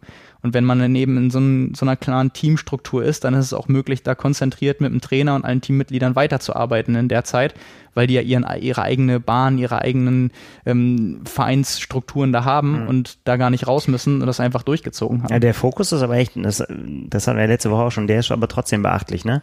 Dass man, ja. dass man gesagt hat, aber ich meine, dann, das macht wahrscheinlich dann so ein starkes Team, dann auch das auch einfacher, weil du weißt irgendwie, ja, gegen wen sollte ich denn sonst antreten? Es, es hat dann einfach auch diesen Wettkampfcharakter, glaube ich, ja, wenn total. du dich da in diesem Team beweisen musst. Ja. ja. Aber es ist trotzdem, ja, so allein von der mentalen Komponente, sich da so rauszuquälen. Also ich, äh, es gibt das Ganze live auch auf YouTube zu sehen. Das wird auch ähm, bei, bei USATF äh, live übertragen. Und äh, da sieht man halt dann um den Zaun vom Gelände rum auch Leute stehen, die da durchgucken. Es durften halt keiner auf dem Platz. Also das ist halt ja. wie ganz normal, wenn man vom Sportplatz steht, haben da dann Leute durchgeguckt und so gesehen, was da denn jetzt passiert. Und auf dem Platz selbst dann eben nur die Teilnehmer plus Betreuer und Trainer und so weiter. Und äh, also was für eine absurde Atmosphäre, wenn du eben auch weißt aus den Trainingsergebnissen, du bist topfit, du willst deinen eigenen ja. amerikanischen Rekord einstellen und du hast dann es ist halt so, wie wenn du an einem Wochenende einfach auf die Bahn gehst und für dich läufst. So, da sind dann noch ein paar Leute, die mit dir trainieren. Natürlich ist es vom Kopf her was ganz anderes, aber du, du musst dann eben auch sehen, du guckst dir dieses Video an und die sind dann so noch laufen noch drei Runden quasi und sind kurz davor, echt was Historisches zu schaffen. Und andere, die dann eben sich gerade aufwärmen, laufen dann im Innenkreis von der Bahn sich noch warm. Also so keine Atmosphäre, es, es jubelt nichts, da ist kein Stadion, da sind keine, also natürlich werden die dann angefeuert und da sind dann auch Leute, die das natürlich genau betreuen und mit Stoppuhren und die schreien und so weiter. Aber aber dann eben die anderen, die später dran sind, erst bei einem Rennen, die machen sich da ganz normal warm. Die rufen dann was rein, aber die, die sitzen dann da und liegen da und dehnen sich und so weiter. und das ist halt so, das ist einfach so ganz merkwürdig, wie, wie sowas dann stattfindet. Aber umso beachtlicher. Das ist, äh, ja, ja, sehr, sehr, sehr spannend auf jeden Fall, wie das dann auch bei den, bei den Frauen dann über 5000 ähm, aussieht nächstes Jahr in Tokio, weil neben den ähm, Kenianerinnen und Äthiopierinnen äh, gibt es ja auch noch aus deutscher Sicht Konstanze Klosterhalfen, die sich so ungefähr in dem Bereich bewegt, beziehungsweise sich dem Ganzen annähert ähm, und da ja vielleicht auch dann in, in den Gebieten mitmischen kann. Das ist auf jeden Fall auch noch, um, um den, den deutschen Transfer da zu schaffen, in Zukunft extrem spannend. Und äh, bei, bei den Männern wurde es tatsächlich nochmal, ähm, um das kurz komplett zu machen, äh, noch eine draufgesetzt. Da hat äh, Mohamed die zehn schnellste 5000 Meter Zeit überhaupt hingelegt und die schnellste auf amerikanischen Boden. Also wer sich so ein bisschen für Langstreckenlauf interessiert, kennt Mohamed sicherlich. Das ist äh, der Kanadier in dem Team. Der hat auch dann seinen eigenen kanadischen Rekord gebrochen und ist 12,47 gelaufen. Also das ist dann eben zehn Sekunden über den bekannten und häufig am schnellsten oder am, am besten gehandelsten Weltrekord in der Leichtathletik von Kenenisa Bekele, der bei 12,37 äh, liegt und das dann eben in so einem teaminternen Rennen zu laufen, 10.000 Meter, äh, 5.000 äh, Meter und 10 Sekunden darüber, das ist schon beachtlich. Und ähm, ja, sein Teamkollege Lopez Lomong ist auch noch unter 13 Minuten geblieben mit 12,58. und wenn du dann eben auch so siehst, da sind einige der weltbesten 5000 Meter Läufer aus einem Team, viele pacen, einige laufen dann auch damit, um 3000 Meter entweder für sich Wettkampf oder Testlauf zu machen und es fällt einer nach dem anderen raus. Die starten da irgendwie mit sieben, acht Leuten und am Ende bleiben bei den letzten vier, fünf Runden bleiben dann zwei übrig und die laufen dann halt um alles, was geht und ja, das ist irgendwie, äh, war sehr, sehr inspirierend auf jeden Fall. Wer dann so ein bisschen Motivation sucht äh, für entweder seine eigenen Wettkämpfe oder Trainingseinheiten, der sollte sich das auf jeden Fall mal angucken. Ja, genau, so viel dazu. Ich glaube, das ist von den ähm, rein sportlichen Ergebnissen auch ähm, das, was wir jetzt aus der letzten Woche hatten. Dann gibt es einmal noch, ja, generell so Szenethemen und ja, so ein bisschen Ausblicke. Womit wollen wir, wollen wir einmal mit dem Laufen noch bleiben? Ja, und dann, ich, ich meine, äh, es stürzen sich ja alle drauf, auch die Triathleten. Genau, darum, also das war jetzt nur über den, über den Austausch mit äh, oder den, den Transfer von äh, Gwen Jorgensen vom äh, Triathlon zum Laufsport, dass wir das jetzt irgendwie da noch ein bisschen ausführlicher gemacht haben. Ähm, und natürlich auch, weil, wie gerade schon gesagt, ist dann in der Zeit jetzt eben am einfachsten ist, Laufwettkämpfe zu machen, weil da vieles eben schon genehmigt wird und gerade auch wieder stattfindet. Aber wie du schon sagst, dann auch für die, für die Triathleten, denn äh, morgen Abend findet in der Schweiz ein extrem hochkarätig besetztes äh, 5000 Meter Rennen statt, bei dem auch einige sehr bekannte und internationale Kurzdistanzler teilnehmen. Ähm, wenn man sich das so anguckt, äh, mehr als 100 Teilnehmer, viele verschiedene Läufe, Meldezeiten von unter 14 Minuten. Und äh, ja, mittendrin unter anderem aus der deutschen Perspektive auch Jonas Schomburg, der ähm, viel mit den Franzosen trainiert und dann eben auch seine Teamkollegen, unter anderem äh, Dorian Connex, den man aus Frankreich äh, wahrscheinlich am ehesten dann auch dadurch kennt, dass er sehr überraschend letztes Jahr sein erstes WTS-Rennen gewonnen hat in äh, Bermuda, in einem äh, spektakulären Finish am Ende. Ähm, und aus der Schweiz noch dabei Adrian Brifford und äh, Max Studer. Also ja, vier schnelle Kurzdistanzler, wo man mal ganz genau gucken kann, was die auch so gegen die Spezialisten hinlegen und was dann eben möglich ist, wenn man nicht nur für sich einen Test auf der Bahn läuft, sondern mal mit, mit Leuten, die vermutlich aufgrund der Meldezeiten auch deutlich schneller sind. Also da dann auch Leute hat, äh, denen man vermutlich dann auch nicht folgen kann, dementsprechend auch alles aus sich rausholen kann, wahrscheinlich. Ja, ja. ja aber spannend, ne? Ich meine, äh, bei Jonas Schomburg ist ja auch so das Olympiathema, ne? Das, äh, ja. Ach, es ist ja, also. Ja, aber es ist äh, tatsächlich, ich finde es jetzt auch interessant, wie, wie, wie sich jetzt auf die, auf die Startplätze gestürzt wird oder beziehungsweise auch eben umgesattelt wird. Ne? Und zu sagen, irgendwie so, wir machen jetzt einfach auch mal andere Dinge, um da diese Wettkampfluft Luft, äh, auch wieder reinzukriegen. Ne? Ich glaube, das ist einfach auch so eine persönliche Geschichte. Der eine braucht das eher, ne? dass er sagt, ich muss auch mal irgendwas, da muss irgendwann mal geknallt haben, dass es, dass es jetzt losgeht. Ja. Und äh, der andere sagt irgendwie so, naja, ich, lassen wir jetzt erstmal sein. Also ich glaube im Fall von Jonas Schomburg zum Beispiel, ähm, also ich glaube erstmal grundsätzlich für alle und das ist ja auch ähm, ich wollte schon sagen relatable. Ähm, das hättest du für mich übersetzen müssen. ähm, ja, hier ist eine neue denglische Sprache. Ja. die, die Einflüsse, die ich noch von den äh, Leuten habe, die jünger sind als ich. Nein, ähm, also das ist ja so, da, da können wir uns, glaube ich, als Amateure und auch als Age-Grupper alle mit so identifizieren, dass ja alles, was man jetzt sich gerade in der Form von einem kurzfristigen Ziel in irgendeiner Form schnappen kann, auch direkt Motivation bedeutet. Fürs Training, für die Struktur, so kleine Dinge auch dann ja. richtig zu machen, wie dann eben zu gucken, dass man auch heil bleibt oder sich dann doch mal deswegen dazu berufen fühlt, sich mal zu dehnen oder so weiter und so weiter. Also, oder, oder beispielsweise Ernährung, dass man da sich dann auch nicht, äh, dass man das nicht schleifen lässt, sondern dann eben sagt, okay, ich habe in vier Wochen dann, ganz egal was es ist, in irgendeiner Form was vor und ich kann jetzt nicht, das darf jetzt nicht dazu führen, dass ich alles erstmal aufgebe, auch wenn das dann nur für ein, zwei Wochen ist oder so, sondern dass man da irgendwie dran bleibt. Bei Jonas Schamburg jetzt im, in dem Sonderbeispiel ist natürlich eigentlich sehr dankbar, weil wenn man das, ich weiß nicht, wie frühzeitig man das in dem Fall jetzt wusste, aber das größte Thema bei ihm ist ja Laufen. Also das ist ja einfach dann die, die gemessen die schwächste Disziplin. Und wenn man da dann vielleicht das sogar als Anlass dazu nehmen kann, einen Trainingsschwerpunkt zu setzen, dann kann ihn das ja sogar langfristig besser machen. Also dass man ja, dann eben jetzt äh, sagt, für nächstes Jahr, der Startplatz ist eigentlich da, der wurde zugesichert, äh, er wird in Tokio dann starten, wenn es stattfindet.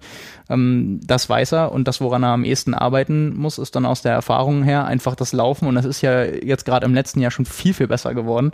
Ähm, wenn man dann sagt, wir setzen den Schwerpunkt und hat dann eben auch die Möglichkeit, bei einem 5000 Meter Rennen mit dem Kaliber das mal zu überprüfen, ja. ähm, inwieweit das besser geworden ist, was funktioniert hat, wie man das in Zukunft dann anders macht oder wie man dann weiter plant, dann ist es ja eigentlich sogar ideal.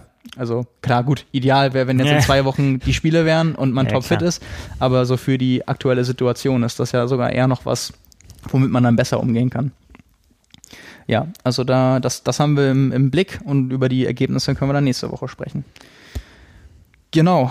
Ansonsten haben wir noch einige ja, generelle Szene-Themen, was ähm, so ein bisschen passiert ist. Einmal von Seiten Iron Man. Das ähm, wöchentliche Update. Ja, es, ja, ist ja, es ist ja wirklich so. so. Also ja. es, es, verändert sich halt so schnell was und äh, uns geht das, glaube ich, auch allen irgendwie so mit den ähm, mit den Corona-Regelungen. Ne? Also je, in jedem Bundesland ist es äh, anders. Man verliert schnell den Überblick, was ist denn jetzt überhaupt irgendwie so. Ich musste auch innerhalb Hamburgs irgendwie dreimal googeln, um zu sehen, welche Schwimmbäder jetzt aufhaben, wie das bei Fitnessstudios ist und äh, in Schleswig-Holstein ist es dann wieder anders und so weiter. Und ähm, ja, so ein bisschen betrifft das, glaube ich, aber alle Bereiche. Jetzt nicht nur nicht nur den Triathlon Triathlon. Und ja. bei, bei Ironman war ja das große Thema und ist es auch immer noch für viele tatsächlich, ähm, auch wenn es wahrscheinlich an den meisten Stellen sehr lästig ist, äh, die, die Rückerstattung oder das Umgehen mit den Startplätzen, die entweder verfallen oder nicht wahrgenommen werden können bzw. wollen. Ähm, ja, der größte Kritikpunkt, als die Gutscheinlösung für, für Deutschland und in ähnlicher Form für, für Frankreich bekannt gegeben wurde, war ja, dass Ironman immer noch den Vorbehalt hatte, die ähm, Bearbeitungsgebühr in Höhe von 10% einzubehalten und offensichtlich ähm, aufgrund des ja relativ starken Gegenwindes und auch der Beschwerden und der ja letztendlich Stimmung, die da aufgekommen ist, dass gesagt wurde, mit welchem Recht passiert das, nämlich ja. eben, wenn man dann wirklich vom Recht ausgeht. Wir haben ja auch mit Sebastian Longre gesprochen, dann gibt es eigentlich keinen Grund dafür, dass es dann eigentlich nicht, nicht rechtens. Ähm, haben sie jetzt auch gesagt, gut, äh, Das stimmt und da können wir uns dann auch nicht widersetzen. Also das ist jetzt eigentlich so wie letzte Woche auch. Es ist nicht wirklich groß was Besonderes. Sie machen eigentlich nur das, was man machen muss, ähm, haben dann aber auch offiziell jetzt gesagt, also wer dann das beantragt und die Zusage bekommt, weil die Voraussetzungen dafür gegeben sind, der muss dann für die Gutscheinregelung auch äh, nicht für seinen Startplatz eben, wo er war, ähm, dann eine Bearbeitungsgebühr bezahlen, sondern der be bekommt den, den Gutschein dann auch in der gleichen Höhe. Ja, ähm, ja das ist sicherlich auch für für, viele Leute, für die das noch aussteht. Das, das ähm, würde mich tatsächlich mal interessieren, wie viele Leute das überhaupt noch sind. Also ja, so, so wie wir, ich meine, wir haben ja letzte ja, Woche noch die, die Info, ja, ja, Info bekommen, dass äh, teilweise gesagt wird, nicht nur entweder nicht reagiert oder so, sondern noch, dass noch gesagt wird, ähm, machen wir nicht. Also das war ja noch sogar der Stand von letzter Woche, den es teilweise gab. Äh, wenn sich das mittlerweile geändert hat, dass da auch vielleicht Prozesse länger dauern, weil man ja auch sagen kann, also wenn das ein paar hundert oder sogar ein paar tausend Leute äh, sind, das im Einzelfall alles zu betreuen, ist natürlich schon eine Mammutaufgabe. Ne? Ja. Also ähm, da, da wird sehr vermutlich keine, also ist ja nun nicht so, dass die gesagt haben, jedenfalls wäre das nicht der Stand, den wir hätten, ist gesagt, liebe Athleten, wir schicken euch das rum, wenn ihr die Option wahrnehmen wollt, so oder so, füllt das Formular aus und sendet das ein und das wird alles automatisch eingespeichert, sondern es ist, wurde ja auch de facto von Ironman gesagt, ähm, dafür, dass das passiert, muss man auf sie zukommen und quasi sagen, ich aus den und den Gründen geht das bei mir nicht und ich möchte das in Anspruch nehmen ja. und dann wird das bearbeitet. Und je nachdem, wie viele das dann viele eben sind, sind ja, ähm, kann das dann schnell gehen oder eben extrem lange dauern. Ähm, ja, aber das ist auf jeden Fall äh, Stand der Dinge. Und äh, ja, da wird sich vermutlich auch nicht mehr, was das angeht, so viel tun, außer die Frage, ähm, wie das Ganze international gehandhabt wird. Und da haben wir auch versucht, irgendwie zu, zu recherchieren. Ironman hat uns dazu auch noch keine Auskunft gegeben. Äh, da steht die Anfrage aber immer noch. Ähm, zum Beispiel bei anderen, auch, auch Triathlon-Portalen, ähm, habe ich, hab ich auch nochmal geguckt und wir vorhin auch zusammen. Ähm, bei, bei Triathlete zum Beispiel. Also für Amerika scheint da auch gar nicht die Nachfrage so groß zu sein. Da, da findet man zum Beispiel gar nichts zu. Und wenn man auf den ähm, ja, Ironman-Websites guckt, dann ist da auch irgendwie keine, keine Regelung dafür, an wen man sich wenden soll, wenn man da, weil die, die werden ja die gleichen Sorgen haben. Also die haben, bei ja, denen ist es ja alles, Frage, kann ich nicht alles, ne? nee, also wissen wir ja auch nicht. Ja. Die, die Anfrage stand ja auch noch aus und vielleicht bekommen wir die auch nicht zeitnah, weil der Kontakt zwischen Ironman in, in Deutschland, Europa und Amerika auch kein, kein direkter Draht ist. Das kann ja auch gut sein, aber das ist was, was wir uns natürlich auch gefragt haben. Wie läuft das jetzt in anderen Ländern? Wie läuft es auch gerade letztendlich, wo Ironman am, am größten ist und herkommt in, in Amerika? Und äh, ja, dazu, dazu findet man auch nichts, was natürlich auch irgendwie ja im Sinne der Transparenz nicht wirklich übersichtlich ist. Also, ja. Ja. Aber mal, mal abwarten, wie da der, wie da der Umgang mal gucken, ist. was wir nächste Woche verkünden. Ja, gut. Ja. So, so ist es nun gerade, ne? Ja. Ja, dann haben wir auch noch ein Update. Wir haben letzte Woche darüber gesprochen im Fall Choi Suk-yeon, ähm, der südkoreanischen Triathletin, ähm, die sich das Leben genommen hat. Da haben wir darüber berichtet, dass wir da auch ähm, auf dem aktuellen Stand bleiben und gerade weil das Thema da in allen Medien so groß ist mit Petitionen und so weiter, wir haben, wir haben darüber gesprochen, dass wir das im Auge behalten.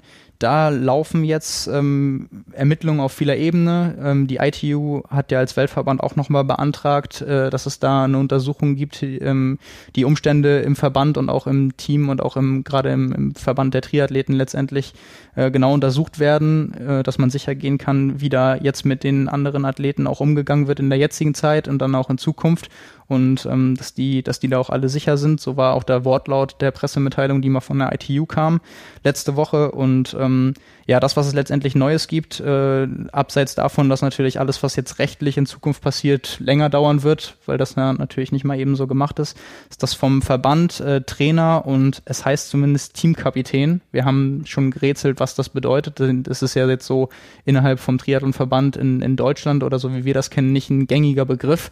Ähm, angeschuldigt oder beschuldigt wurde im Vorfeld ja immer noch abseits des Trainers einfach jemand aus dem Team generell. Da wurde es jetzt Team Captain genannt letztendlich auf Englisch.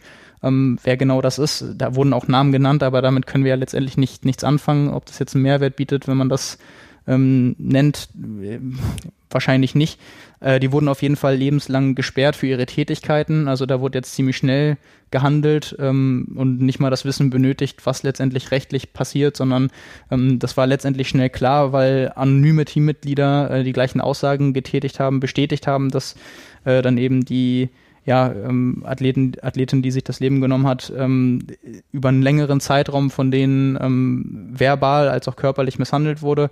Und die haben auch eben angegeben, dass es nicht nur sie war, sondern in dem Fall ähm, der anonyme Athlet, die anonyme Athletin, die die Aussagen getätigt hat, das auch selbst durchgemacht hat und äh, davon gesprochen hat, dass ähm, eben auch das Wissen da ist, dass es vielen anderen so ging. Also das scheint ähm, ja einfach eine, eine größere Sache ja. zu sein.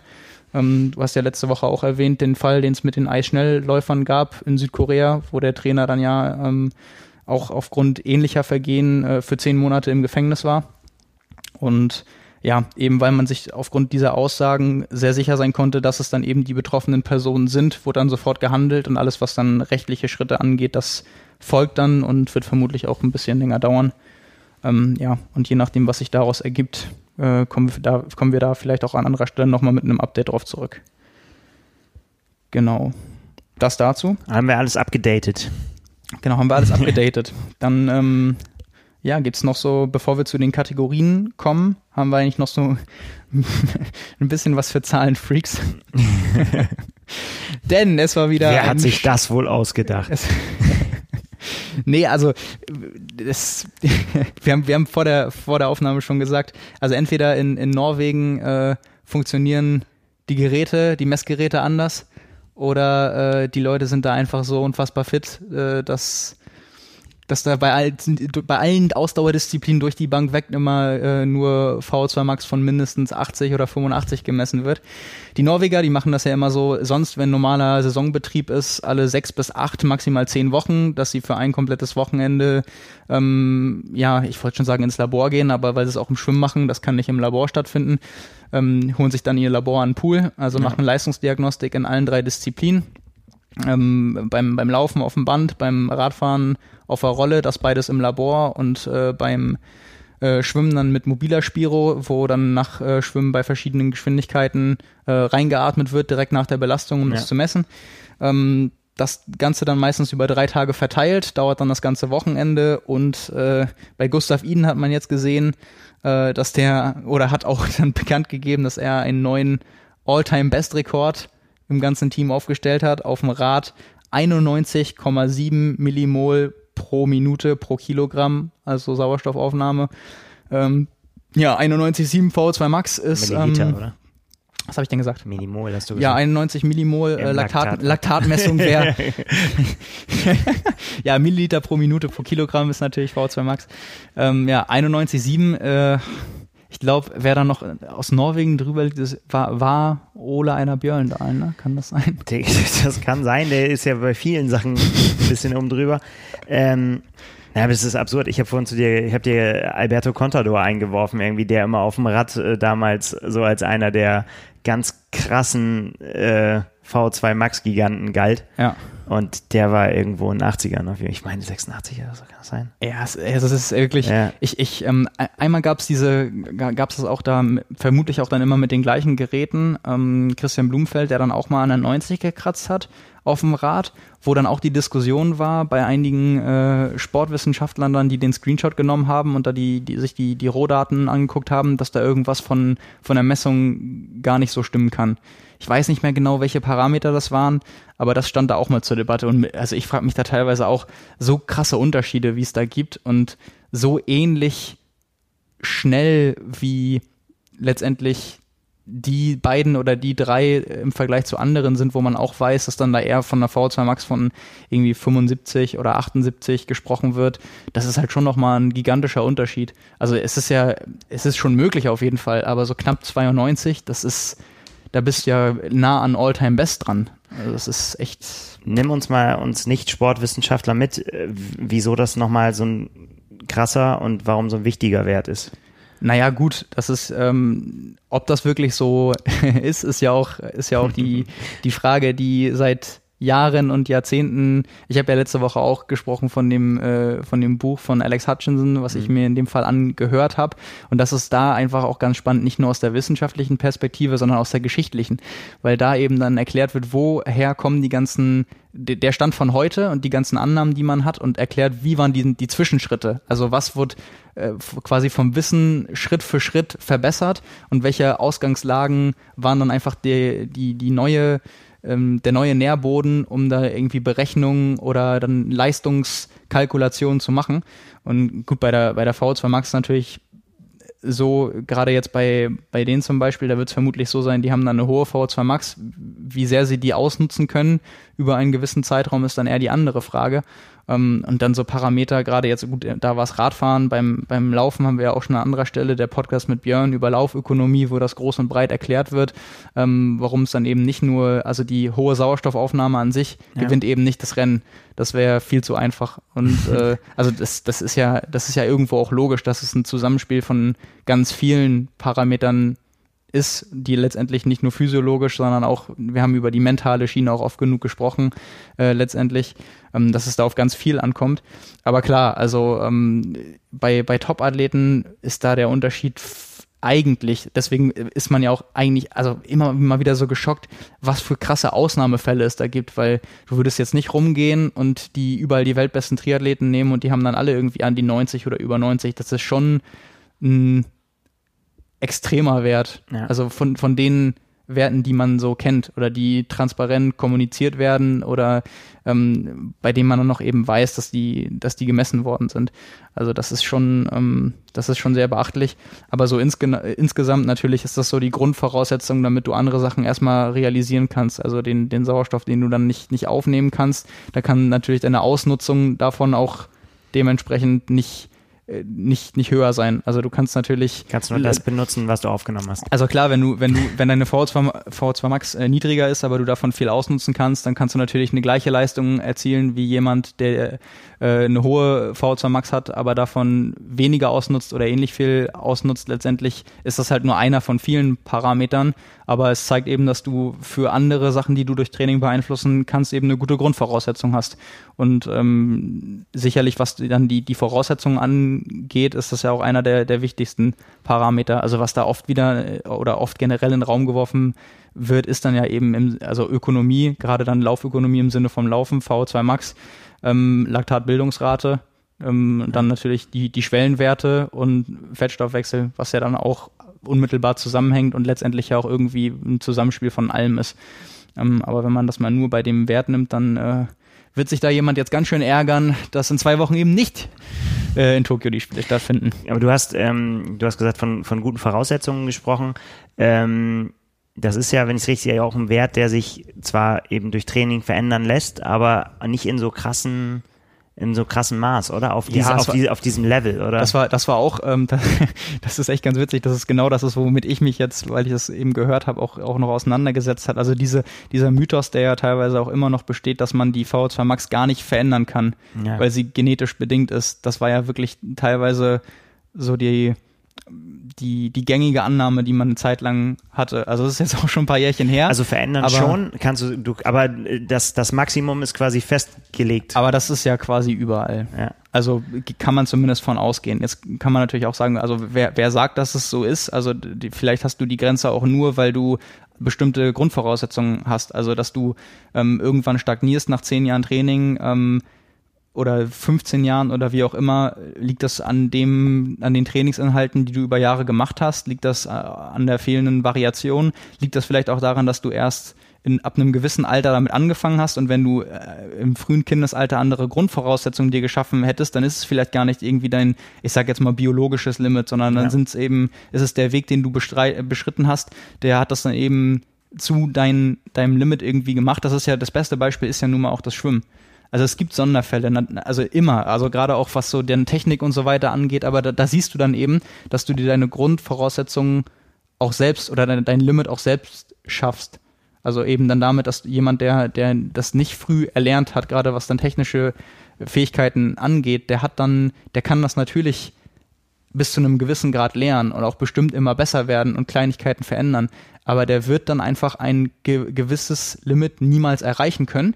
Das hätte er aber wahrscheinlich körperlich Ja. und physiologisch erreichen können, wenn er denn eben früher angefangen hätte. Also es ist natürlich viel, viel Variation. Damit meine ich jetzt nur, also diese Vorstellung von, man kommt irgendwie auf die Welt und es ist, Und es ist ganz, klar. es ist ganz klar, Das ist deine wo, Nummer. Wo, wohin und, Ja. und, äh, und, und nicht weiter. Also ich, ich persönlich, da gibt's vielleicht auch an, andere, die, die mit Argumenten dagegen sagen können, das ist, das ist nicht so, das denke ich, ist auf jeden Fall Quatsch. Also jeder hat natürlich dieses Limit, aber wo, wo das letztendlich liegt, das lässt sich ja schwer abschätzen. Und wie viel Potenzial du dann hast, das, ähm, dem Ganzen kannst du dich ja wirklich nur im Sinne von jetzt letztendlich wirklich Profiathleten annähern, in denen du sagst, es gibt diese Einzelfälle, die haben früh mit etwas angefangen, die sind immer dabei geblieben, die haben versucht, alles richtig zu machen und ähm, die haben sich irgendwann gesteigert, bis da dann irgendwann auch nach regelmäßigen Kontrollen und dem besten Training nichts mehr möglich ist. Aber hat sich denn, äh, wenn man jetzt Gustav Ihnen nimmt, hat sich da bei dem viel getan? Also Ich glaube schon. Also wir hatten ja mal auch äh, in, in Nizza auf dem Balkon, äh, als wir die Flaschen, glaube ich, waren es, verlost haben, war ja die Frage, äh, die höchste VO2 Max von den beiden zu schätzen. Ja. Erinnere ich mich gerade dran. Da war es 87. Also ja. 4 Milliliter, äh, 4 Milliliter haben oder nicht haben. Also wenn man das sonst überträgt, das macht schon einen Unterschied, ob du da jetzt hingehst und zum Beispiel, wenn du das jetzt auf auch sehr gute Age-Grouper oder auch teilweise dann andere Profis beziehst, ob du dann 68 hast oder 72 oder 70 und 74, da liegt schon ordentlich dann äh, Training dazwischen. Also natürlich ist auch immer die Frage, wo du herkommst und so weiter, aber ähm, Ja, aber ich meine, klar, den, je, je tiefer du kommst, desto größer werden natürlich auch die Unterschiede oder sind, sind die noch ähm, äh, zu realisieren, die Sprünge. Aber ich, ich gerade in diesen Regionen Eben, das- wäre, ja, ja, würde man nicht davon ausgehen, dass man dann nochmal, wenn du schon so eine hohe V2 Max hast, dass du da nochmal um einen drauflegen kannst. Ja. Also natürlich sind das auch nicht die, die ältesten Athleten jetzt. Also da ist immer natürlich immer die Frage. Ähm, es, es hängt ja auch, also auch eine Spiro ist ja zum Beispiel nicht, nicht fehlerfrei und Ja. andere Parameter, die da so reinspielen, aber trotzdem ist es natürlich genauso wie mit Rennzeiten, ne? Also je leistungsfähiger du bist, desto mehr kämpfst du um Kleinigkeiten. Also sei es über, was weiß ich, beim, beim, also beim Laufen ist ja einfach besser messbar in Zeit, bei, lass es auch beim Radfahren irgendwie Wattrekorde sein oder so. Ähm, je weiter du das ausgereizt hast, dann geht's dann eben nur noch bei 20 Minuten Bestzeit, wenn, wenn du da drei, fünf, sieben, acht Watt höher bist, das ist irgendwann dann schon äh, wirklich viel. Da freust du dich dann extrem drüber. Wenn du irgendwann deine 10 Kilometer Bestzeit um äh, 10 Sekunden verbesserst, dann ist das schon gigantisch viel ab einem gewissen Niveau. Ja. Und jeder weiß dann sicherlich, wie es ist, wenn man mit irgendwas anfängt. Dann äh, purzelt das nur so, dann sind das ein paar Monaten und ein paar Monate und du erzielst eine Bestzeit von mehreren Minuten. Ähm, das wird natürlich dann immer prozentual weniger. Ja, aber das ist äh, ja war auf jeden Fall sehr, sehr stark, ganz egal, äh, wie, wie das jetzt zusammen, zusammenhängt oder wie das zustande gekommen ist. Ähm, wobei ich mich da auch echt immer frag, das würde mich halt wirklich auch mal persönlich interessieren, wenn man die in ein anderes Labor stecken würde, wie groß da die Unterschiede von Spiro zu Spiro sind. Ja, ich habe persönlich auch schon die Erfahrung gemacht, dass es extrem variieren Ja. kann. Und äh, das, das wäre dann eben so die Frage. Also, Wobei, ja klar, also das ist natürlich jetzt in der Frage, wenn man diese Zahl jetzt absolut, ich meine, für die ist es egal, weil die werden natürlich darauf achten, dass sie, dass sie da nicht die, wild. die sind ja auch immer an, an der gleichen genau. Stelle und benutzen das Gleiche. Also. Da, das wäre ja auch Quatsch, wenn nicht, weil, ne, aber klar, wenn du so eine Zahl in den Raum stellst und in die Öffentlichkeit gibst, dann ja, es wird ja auch immer wäre wild diskutiert. Also wir, wir machen Ja. das ja auch gerade und wenn du dir dann anguckst, wie das kommentiert wird und äh, auch diskutiert, sei es jetzt von anderen äh, Athleten, von Fans und dann teilweise auch von Wissenschaftlern, die da die Daten ablesen können und genau interpretieren und dann sagen, hey, wie kann das sein? Und da dann teilweise darauf geantwortet wird und nochmal der Teamwissenschaftler gefragt wird, so, hey, kannst du mal was dazu sagen? Ja. Weil irgendwie da muss jetzt einmal kurz eine Einordnung stattfinden. Also das ist total- schon, schon so, krass. So von der Bewertung eigentlich auch total interessant, ne? Weil ist das, ist das, äh, eigentlich ist das dumm, quasi sowas zu sagen irgendwie und quasi zu prahlen damit, wie, wie, wie stark man ist, oder ist das besonders clever, weil man äh, der Konkurrenz zeigt, guck mal, was ich da eingelegt habe. Ich glaube, es ist eine Mischung aus beidem. Ich glaube, die, also die, Je nachdem, wie Die- anfällig der die- auf der anderen Seite ist, Also der die, Leitung. ei- einmal motivieren sich, glaube ich, die Norweger in dem Fall extrem auch über sowas, dass vieles transparent ist und dass sie eben auch wissen, wie viel sie trainieren, wie konstant sie trainieren und auch wie ja, stark gewisse Trainingsleistungen einzuschätzen sind, also einfach wie hoch das Trainingsniveau generell ist. Ich glaube aber auch, dass ähm, dieser Humor, den sie haben, das verstehen ja manchmal Leute nicht.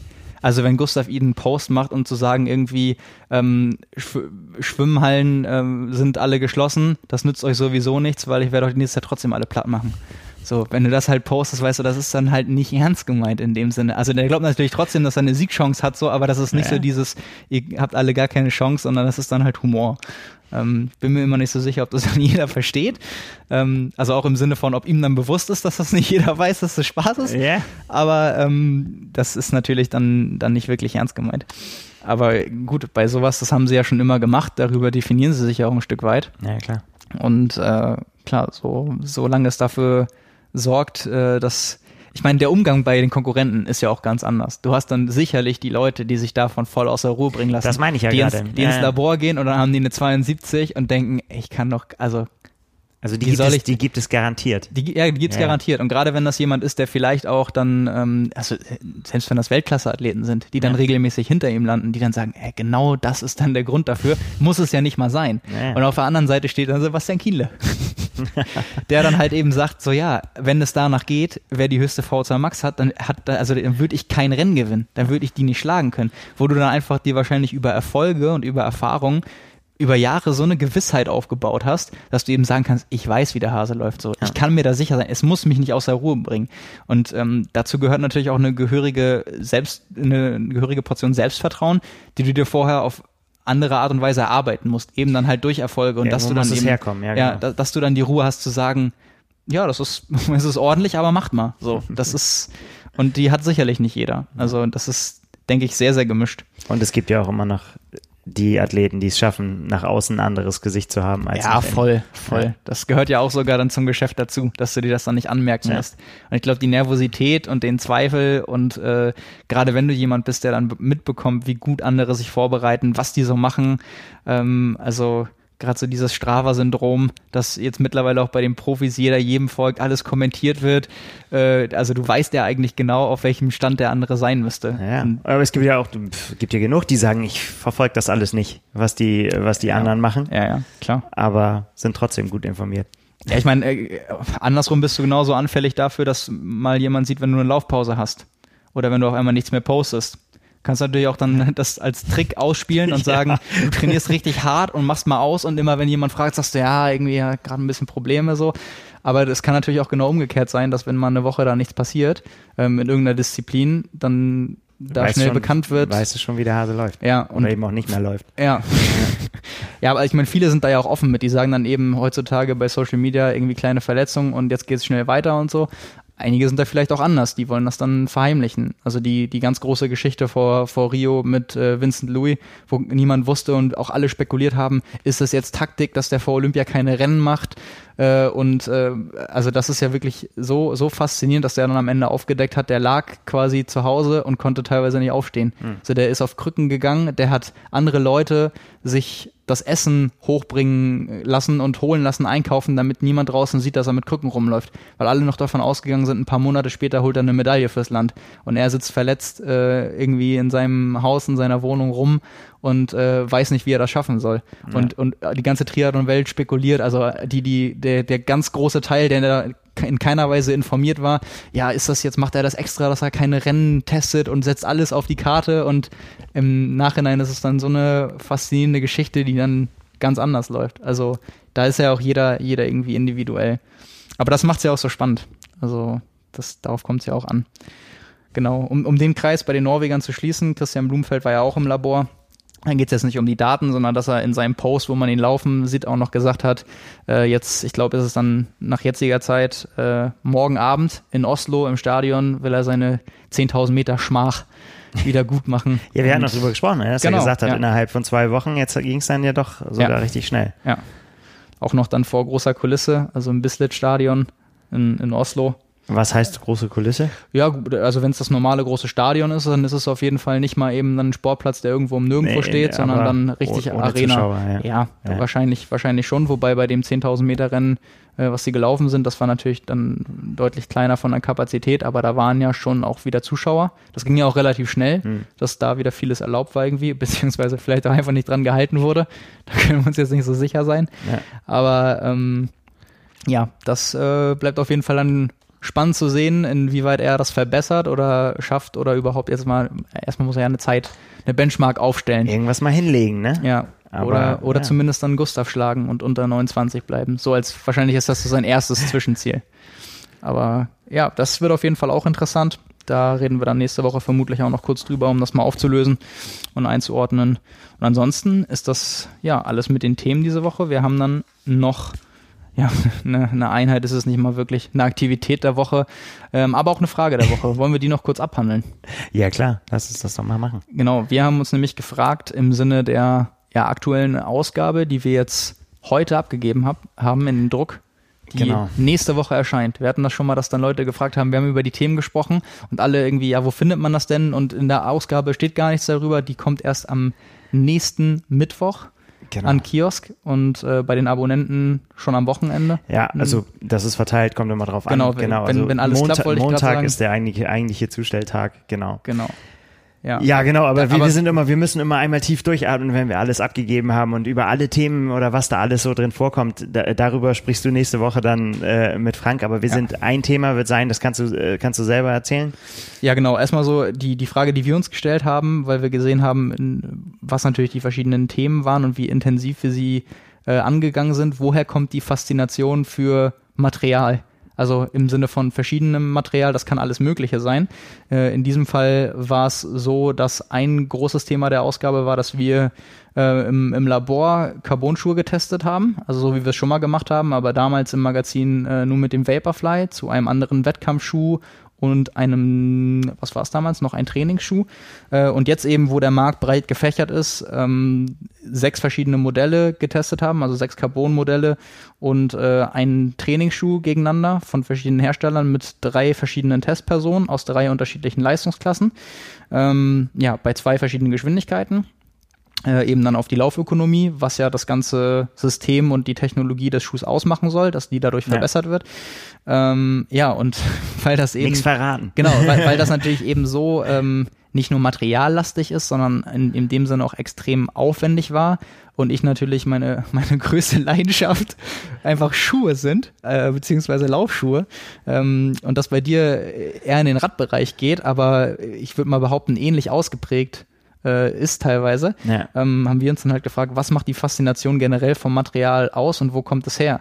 Genau. Ähm, ja. Und ich habe es mich tatsächlich bei dir gefragt, weil äh, wir hatten beide uns hatten uns darüber unterhalten, dass ja eigentlich erst mit dieser neuen Entwicklung bei den Schuhen eigentlich sich erst was getan hat, dass man ja sich ähm, wirklich einen Wettkampfvorteil dadurch erarbeiten kann und auch die die Messmethoden auch langsam erst so sind. Aber deine Faszination für Schuhe ist ja besteht ja schon schon viel viel länger. Ja, das hat jetzt damit gar nichts zu Musst du tun. jetzt auch genau ging es dir, nur um Style, Simon?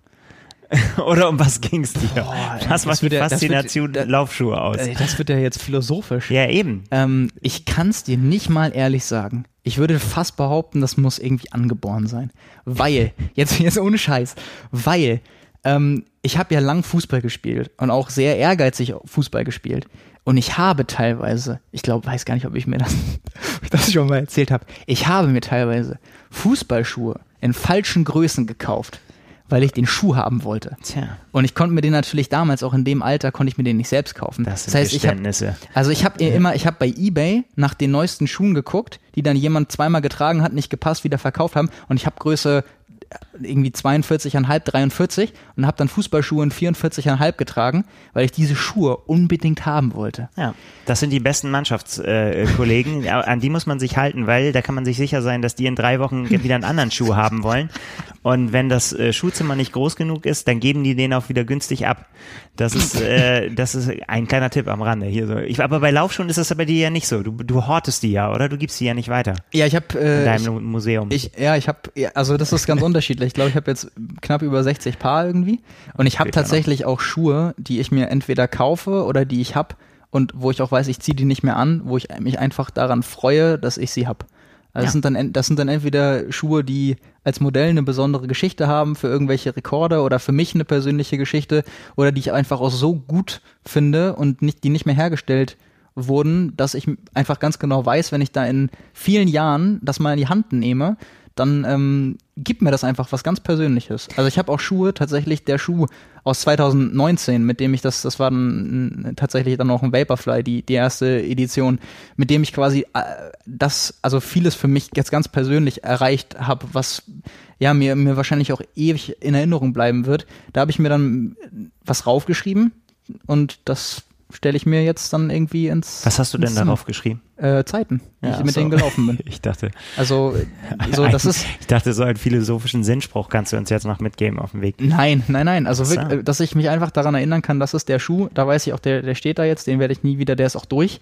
Ähm, aber das ist halt der Schuh, den ich immer mit diesem Jahr in Verbindung bringen werde. Den habe ich da auch überall getragen und das ist einfach für mich wahrscheinlich wertvoller als viele andere, also ja, viele andere Erinnerungen ist vielleicht so gleichzusetzen mit, mit Bildern oder mit Fotos. Nur, dass es dann eben dann, dass man die nicht anguckt, sondern ich gucke die Schuhe an und dann geht halt bei mir das Kopfkino los. Also ich weiß dann ganz genau, wo ich mit denen über die Ziellinie gelaufen bin, was für Momente ich im Rennen erlebt habe und das ist für mich tatsächlich in, in dem konkreten Fall echt auch was ganz Besonderes. Bei anderen Schuhen zum Beispiel sowas wie Essex Piranha die nicht mehr hergestellt werden, was so der Schuh war, mit dem ich auch äh, ins Laufen gekommen bin. War so. das der, den wir hier mal im, in, in der verstaubten Kiste gefunden haben? Ja, ne?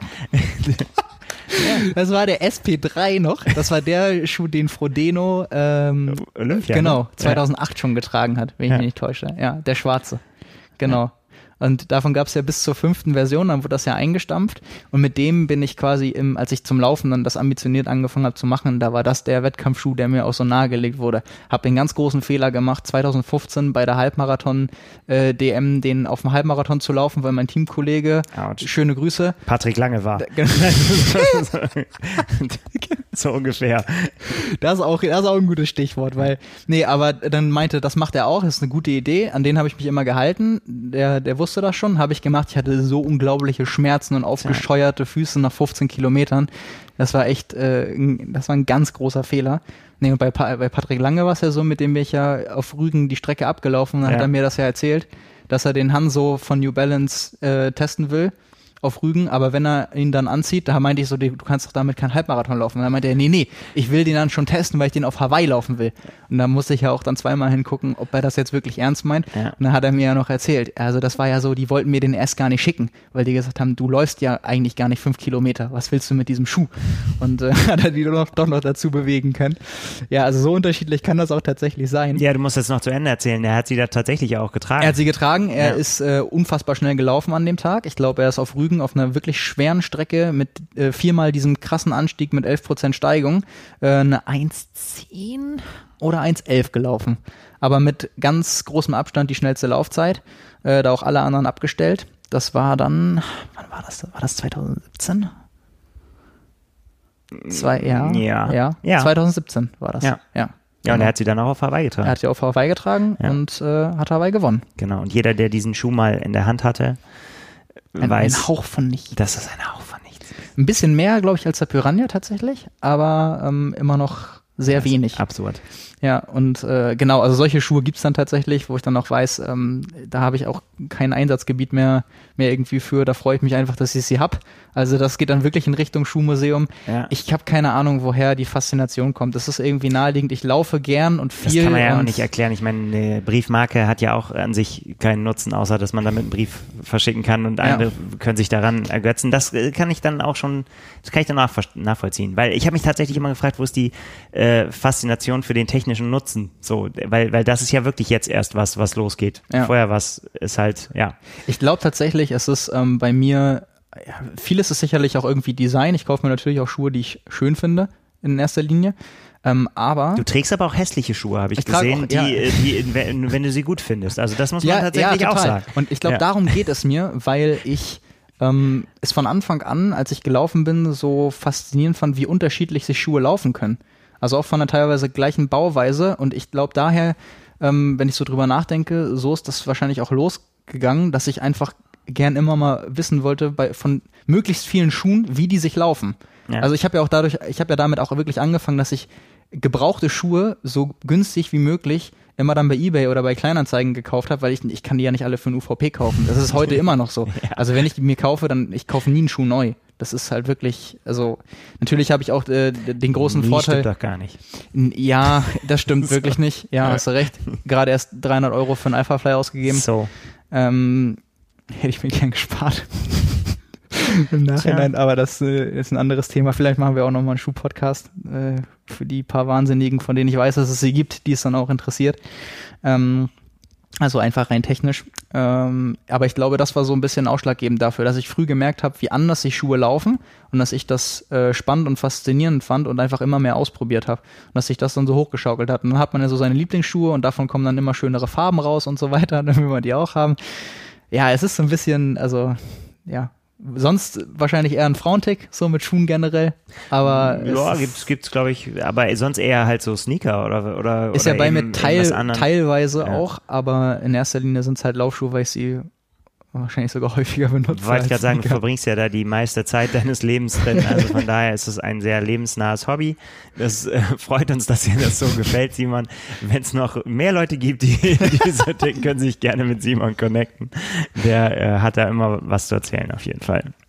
Ja, ich bin ja. Ja. ich bin ja froh, dass es da äh, rege Austauschportale für gibt, für, für Schuhe und so weiter. Da bin ich ja tatsächlich an einigen Stellen noch echt aktiv. Und wie viele Rückfragen ich jetzt in den letzten Jahren zu Schuhen bekommen habe und immer noch bekomme, also auch gerne beantwortet tatsächlich. Ähm, aber das äh, geht schon nicht mehr in die Dutzende, eher in die Hunderte. Ja. Also gerade auch natürlich muss man ja auch dazu sagen, hier, das ein Teil des Berufs ist, ne? Also wenn wir Schuhtests machen, dann kommt ja auch immer was, äh, was Spannendes letztendlich dabei raus. Nicht nur, wenn wir jetzt wie im Labor aufwendig messen, sondern allein auch schon vom, vom Gefühl und von der Einschätzung her. Äh, wann hast du sonst mal jemanden, der dir wirklich von 10, 15, 20, 30 Paar Schuhen sagen kann, wie da so die jeweiligen Konstellationen sind? Also das Ja. ist ja auch wirklich dann der, der große Vorteil. So, so ehrlich muss man dann ja auch mal sein. Das bewahrt einen natürlich auch vor Fehlkäufen. Also du kannst natürlich viele, viele Schuhe Ja. im Laden Probe laufen, aber sind wir mal ganz ehrlich, wer macht das letztendlich? Jemand, der Verletzungsprobleme hat, der macht eine Laufanalyse, begrenzt dann vielleicht seine Auswahl und entscheidet sich dann bei dem Modell, was einem am besten gefällt, vielleicht tatsächlich am Ende nach dem Design. Und andere, die keine Probleme haben, machen es wahrscheinlich sogar genau umgekehrt. Die suchen sich ein paar Schuhe aus, die sie gut finden und dann gucken sie sich vielleicht nochmal an. Also definitiv ist es ja so. Das ist Ja, bestimmt, klar. bestimmt nicht die ratsamste Art und Weise, sich da den richtigen Schuh rauszusuchen, aber es ist für viele halt echt die Realität. Und ähm, ich meine, das ist ja auch der Grund, warum wir Tests machen, wir und ganz viele andere auch, um da den Eindruck zu vermitteln und den Leuten nicht zu sagen, ja, kauft euch doch die sechs Paar für, für 150 oder bei Wettkampfschuhen für 200 Euro oder was weiß ich und macht dann, äh, probiert das aus und äh, schmeißt die irgendwie weg. Naja, ähm, das- das, ist ja das- eigentlich auch der, der, der ganze Grund der Sache. Genau.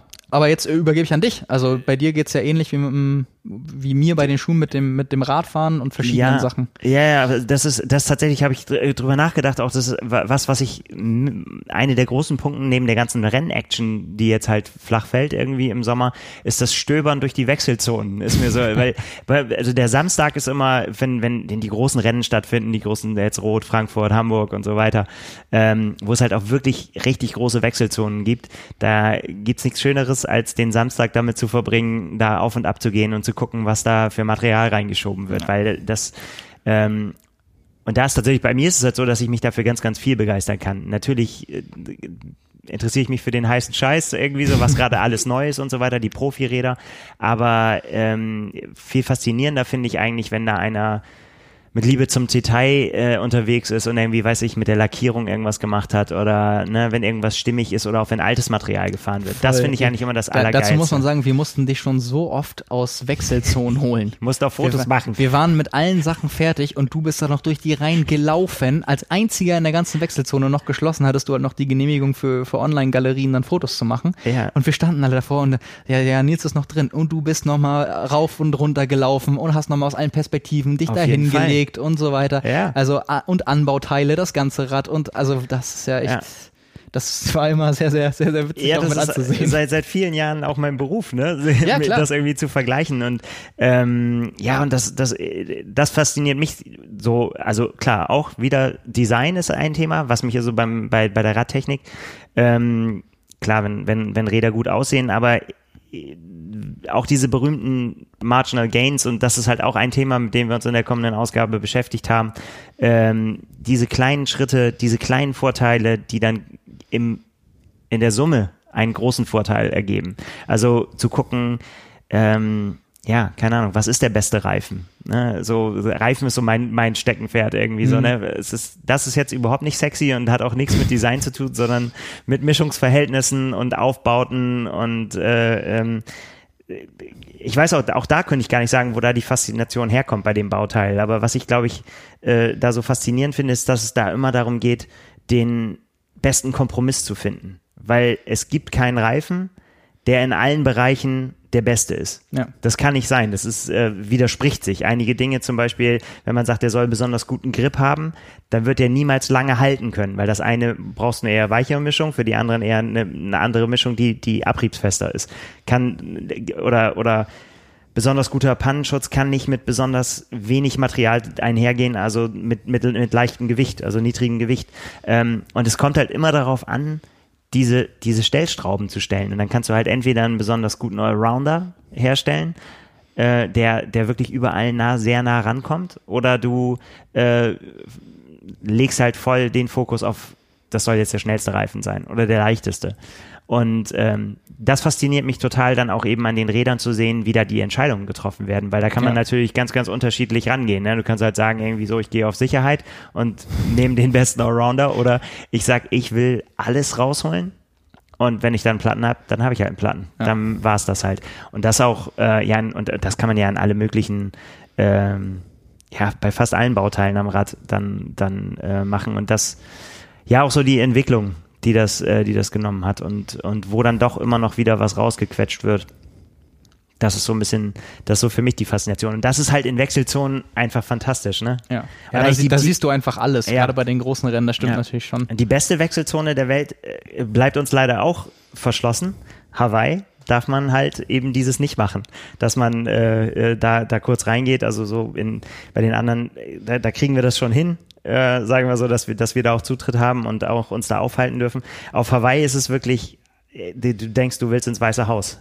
Also das war wirklich dieser, das eine Jahr. Ich durfte einmal durfte ich habe ich für fünf Minuten Zugang bekommen Stimmt, zur, ja. zur, ähm, zur Wechselzone, damit ich Bilder machen darf. Da bin ich auch sehr dankbar für, das war auch geil. Aber da bin ich wirklich rumgerannt und äh, habe äh, hab Bilder hier und da und dann wurde ich, wurde ich hart von der Security ermahnt. Ich müsste, ich, ich habe eine Zutrittskarte bekommen. Oh, ja. Und die Zutrittskarte ich musste mich. ich sichtbar in die Höhe halten. Dann ja, mit, ich, einem, mit, mit, einem, Arm, Arm genau, fotografiert ja. und mit der anderen Absurd. musste ich meine Zutrittskarte hochhalten. Das ist Amerika. Ja, aber das war gut. Da haben wir, da haben wir gute Räder. Unter anderem das Rad von Otto Tilkowski. Den Namen muss man einfach nur noch fallen lassen. Die meisten werden ihn kennen. ähm, ähm, ja, wie soll man ihn beschreiben? Unser Triathlon-Ikone, ja, Urgestein. Urgestein, Hawaii, 13 Mal, glaube ich, am Start gewesen. Und äh, ähm, ja, und einfach Type. Ja. Und äh, so wie er eine Type ist, ist auch sein Rad einfach auch, das ist auch ein Museumsstück, kannst du sagen, aber gepaart mit äh, ultramodernen und Leichtbauteilen. Also der hat auch ein Fable, haben wir auch schon mal vorgestellt. Ich habe die Ausgabe leider nicht mehr im Kopf, aber wir haben mal äh, ja. Age Grouper Räder vorgestellt, letztes Jahr im Sommer. Ja. So rund um Frankfurt haben, und Rot haben wir die fotografiert ja. und danach dann ins Heft gebracht und da war seins auch dabei. Ähm, ja, das haben wir, das habe ich damals in der Wechselzone äh, fotografiert und gesagt, boah, was für ein geiles Rad. Und dann hat Frank war das Ziel im Rennen, den äh, wir wollten den den letzten Deutschen, der ins Ziel kommt Stimmt. oder deutschsprachigen Athleten. Ja. Und das war dann eben Otto, den hat er auf der Strecke fotografiert. Dann hat hast ihn du erst gecheckt, dass das Rad Bis ist? zu seinem Rad, äh, ja, es war ja dann auf der Laufstrecke, haben wir ihn quasi dann äh, ah, okay. so, und dann hat er ihn aber bis ins Ziel verfolgt und hat er quasi mit seinem Rad noch ein Bild gemacht. Und dann habe ich gesagt, ach, das ist doch sein Rad, das ist doch das Rad, was ich heute Morgen fotografiert habe. ja, so haben sich dann die Kreise geschlossen. Ja, genau. Ah, witzig. Ja. Wie ist es denn bei dir? Mir ist gerade eingefallen, ähm, also wenn ich überlegen müsste, wie viele Paar Schuhe ich insgesamt schon gelaufen bin, jetzt, das sind also locker an die 200 Paar oder, oder ja. drüber. Das ist doch, muss doch aber mit Rädern bei dir ähnlich sein. Ja, würde ich auch sagen, aber kommst du nicht mit hin. Also es sind auf jeden Fall mehrere hundert. Also jetzt äh, Rennräder, ne? Also ja. Rennräder und Triathlon, äh, also seit seit äh, seit ein paar Jahren hauptsächlich ja Triathlonräder, ja. Ähm, aber in meinem früheren Leben auch ganz ganz viele Rennräder und ähm, da haben wir immer so gesagt damals, ähm, dass wir so ungefähr 100 verschiedene Räder im Jahr gefahren sind. Und ich habe den Job neun Jahre gemacht, da also sind schon ein aber paar. Wie ist das möglich? Also ja. 100 in einem Jahr, das sind ja mehrere, also sind ja, sind ja. ja ungefähr zwei pro Woche. Große Testfelder. 30 Räder. Wenn ihr, 25. ja, wenn, wenn ihr sowas gemacht habt, also verschiedene, ja stimmt, das äh, Ja. ist ja bei uns eher, eher untypisch. Genau. Dann so die, die aber Rennräder gibt's ja, Überblicke zu machen, aber genau, gibt's weil, ja, weil es so viele, gibt's ja unf- unfassbar viele Ausführungen dann auch davon und so, ne?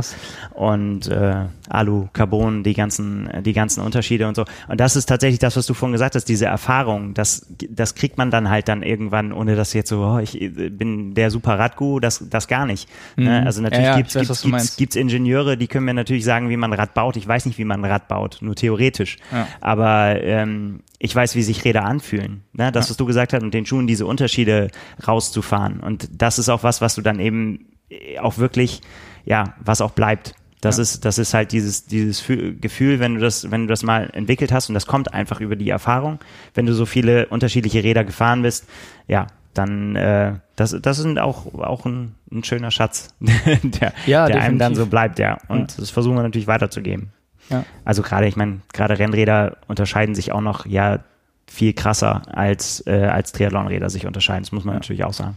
Ja. Wobei es auch da immer noch Unterschiede gibt, was auch schön ist. Also, dass man sich auch, das finde ich zum Beispiel auch total gut, weil da, da, da gibt es ja auch ganz unterschiedliche Geschmäcker, äh, wie, sich, wie sich ein Triathlonrad einfühlen soll. Ne? Der eine, der möchte den, den, diesen sturen geradeausläufer, wo du quasi mit Augen zu dich rauflegen kannst. und ähm, das ist dann auch so Fahrertyp abhängig. Also, und, und äh, Beispiel ist zum Beispiel äh, Cameron Worth, das, das Pinarello, das fährt sich fast wie ein Rennrad, wenn du, wenn du so willst, ne? was natürlich auch passt irgendwie Ja. äh, äh, zu ihm. Und äh, ja, so kann, kann das ganz unterschiedliche Vorlieben geben. Ach, schön. Ja, voll. Also ich, Das bleibt uns ja. Die Faszination Material bleibt uns ja. Wir können Ja. uns ja, äh, können uns da ja, auch wenn es keine Wettkämpfe gibt, damit weiter auseinandersetzen und äh, da weiter Spaß dran haben, auf jeden Fall. Ja, genau, aus, aus Ja. ganz vielen verschiedenen Perspektiven. Also es waren jetzt nur, nur Räder, Schrägstrich Rennräder und, und Schuhe, Schrägstrich Carbon-Schuhe. Ähm, das, äh, ja, einiges davon dann im Detail auch noch in der nächsten Ausgabe, werden wir auch nochmal drüber sprechen und ja, wenn ich, wenn ich so drüber nachdenke, ähm, da, da müsste, da muss man eigentlich nochmal speziell irgendwie was zu machen, wenn ich das so höre. Ja. Also das Ja. ist, äh, können wir ja mal drauf rumdenken. Genau, machen wir. Genau, äh, Rausschmeißer, Einheit der Woche. Es ist mal wieder keine Einheit, sondern einfach nur was Beklopptes. ähm, kann man sich aber schön mit motivieren und mit inspirieren. Hat auch nicht so wirklich was mit Triathlon zu tun, ehrlich gesagt. Ähm, Habe ich aber tatsächlich mehrfach geschickt bekommen und dachte ich dann, na, wenn, wenn das so die Runde auch gemacht hat, dann nehme ich das mal mit rein. Ähm, Pierre-Emmanuel Alexandre, äh, müsste man ihn aussprechen, hat nämlich am letzten Wochenende ähm, ja was äh, Extremes gemacht und ist den kompletten Neckarsteig gelaufen. Ähm, also am Stück, nicht irgendwie mit, mit Pause über mehrere Tage und so weiter. Und äh, ja, viel Trail dabei, also auch Passagen wirklich, wo man dann mit, mit Stöckern und so weiter laufen müsste. Das heißt nämlich in Zahlen, das sind 125 Kilometer zu Fuß im Laufschritt, Trailrunning und äh, ja, Wurzelüberquerung dann mit ein paar Passagen gehen und so weiter, wie man das eben kennt, aber eben auch beim Laufen und äh, wer da viel Rad fährt, 125 Kilometer mit 4000 Höhenmetern, klingt schon viel, äh, ist beim Laufen dann eben dementsprechend nochmal viel, viel härter einzuschätzen. Äh, so war es da eben der Fall und das Ganze in äh, 12 Stunden, 5 Minuten, also wirklich ein extremes Unterfangen. Er hatte da ähm, viele verschiedene Begleiter bei, die ihn mal immer für eine, für eine Stunde, für zwei, für drei äh, unterstützt haben. Natürlich auch dann äh, Support mit äh, Verpflegung und Ernährung zwischendurch. Aber das ist äh, ja schon wirklich Ja, vor allen Dingen 4000 Höhenmeter äh, ist ja an sich schon viel und dann aber auch noch das auf die, auf die Strecke, ja, dann, dann doch nur in Anführungsstrichen 125 Kilometer. Also ich, ich finde das wirklich Ist schon- schon echt krass. Als, als jemand, der jetzt ja auch nicht so schlecht läuft und auch viel läuft, ähm, echt faszinierend, wie das die, also wie Ja. man sich offensichtlich so trainieren kann, dass die Knochen das mitmachen. Ja, es waren, also vor Also allem, weil du hast ja den, du hast ja den Radvergleich äh, gebracht. Also der, da kann man ja mal in diese Region Ja. kommen, aber Ja, das ähm, ist auch schon, also dann hast du auch schon ordentlich was getan. ja, ist sportlich. Das ist also äh, schon schon beim Radfahren. Aber ich denke mir halt wirklich, also wie oft ich das habe, dass ich, wenn ich mal wirklich lange Läufe mache, also echt dann so zwei Stunden oder einen Ticken drüber, wo ich dann irgendwie 30 Kilometer laufe oder mal, mal irgendwie 32, das kam jetzt nicht so häufig vor, das war jetzt vor Mexiko ein paar Mal der Fall, wo ich dann echt gemerkt habe, so strukturell und orthopädisch, also das, da fängt dann nicht an, was weh zu tun und es ist nicht ein Ansatz von einer Verletzung, aber du merkst dann einfach wirklich, wie lang das war. Also es ist ein Unterschied, ob du dann bei einem okayen Tempo, also nicht nur jetzt wirklich dann, dann joggen, sondern äh, muss dann nicht wirklich schnell sein, aber schon dann vielleicht oberer Grundlagenbereich laufen. Äh, wenn du das zwei Stunden machst, das ist schon anders als anderthalb Stunden. Also da, da finde ich das eben krass, wenn man dann, natürlich bleibt man dann bei, bei so einer Ultradistanz dann noch stehen und verfliegt sich und so weiter, aber es ist halt eine andauernde Belastung trotzdem. Das ist so lang. Hast du schon mal Also- so lang Sport gemacht? Nein, nein, nein. Das längste, was ich je gemacht habe, war, war Mexiko. Ach Simon. Nee, das ist ja, da mache ich mich komplett kaputt, das weiß ich, das übersteht doch nicht. Nein, laufen. Ich meine, laufen ist auch wirklich. Also ich habe äh, auf dem Rad logischerweise oder nicht logischerweise, aber äh, da, da schon das ein paar Mal gemacht in den in den Regionen. Ähm, aber laufen, das ist dann eben nicht nur die Zeit, also die zwölf Stunden, ne, die die absurd sind, sondern auch ja die die Strecke an sich. Also 100. Ah, ja. Ja, vor allem, das ist ja, das Tricky ist ja, du kannst das ja gar nicht richtig spezifisch trainieren. Weil ja alles, was über einen gewissen Zeitraum hinausgeht im Training, so äh, intensiv oder so, so lang ist, dass du dich davon ewig erholen musst und dann nicht weiter trainieren kannst. Ja, das ist also natürlich sich, die sich darauf äh, spezifisch vorzubereiten und dann eben gerade auch so orthopädisch, finde ich super Ja, aber es ist eben die, eben die Frage, da hat, äh, ich, ich, ich zitiere den ganz häufig, ein, ein ich weiß gar nicht, ob, ob er noch was macht, Stefan Schlett, ehemaliger Extremsportler, der, der war auch der beim, beim ersten Zehnfach Ironman in Mexiko dabei. Ähm, der hat gesagt, der macht, der hat gar nicht trainiert. Der hat nur so einen Quatsch gemacht. Also der, der, der hat nur so, nur so Rennen gemacht. Und dann ist die Frage auch, wie soll das gehen, ist ganz einfach beantwortet, seiner Meinung nach. Hat er mir mit auf den Weg gegeben, hilft, könnt ihr euch mal mit, mitnehmen. Einfach einen Schritt vor den anderen. Und irgendwann bist du da. Tja. So. Das ist einfach, das, darauf kannst du es runterbrechen. Ich sag mal so, es, es ist so einfach, aber wenn es doch so einfach wäre, dann wird's doch jeder machen. Nee, Aber- nee. 125 Kilometer laufen in zwölf Stunden würde nicht jeder machen, auch wenn es einfach wäre. Das stimmt wohl. Und da denken wir jetzt mal drüber nach. Deswegen ist es ja auch die Einheit der Woche. So. In diesem Sinne, vielen Dank fürs Zuhören. Bis nächste Woche mit Frank dann wieder. Du hast Urlaub. Ja, ich bin nicht da. Genau. Ja, dann an dieser Stelle schönen Urlaub. Auf Wiedersehen. Gutes Training für den Bremen-Marathon. Ja, ich, äh, äh, Schuhe packe ich ein, ja. Alles klar. Bis zum nächsten Mal. Ciao. Ciao.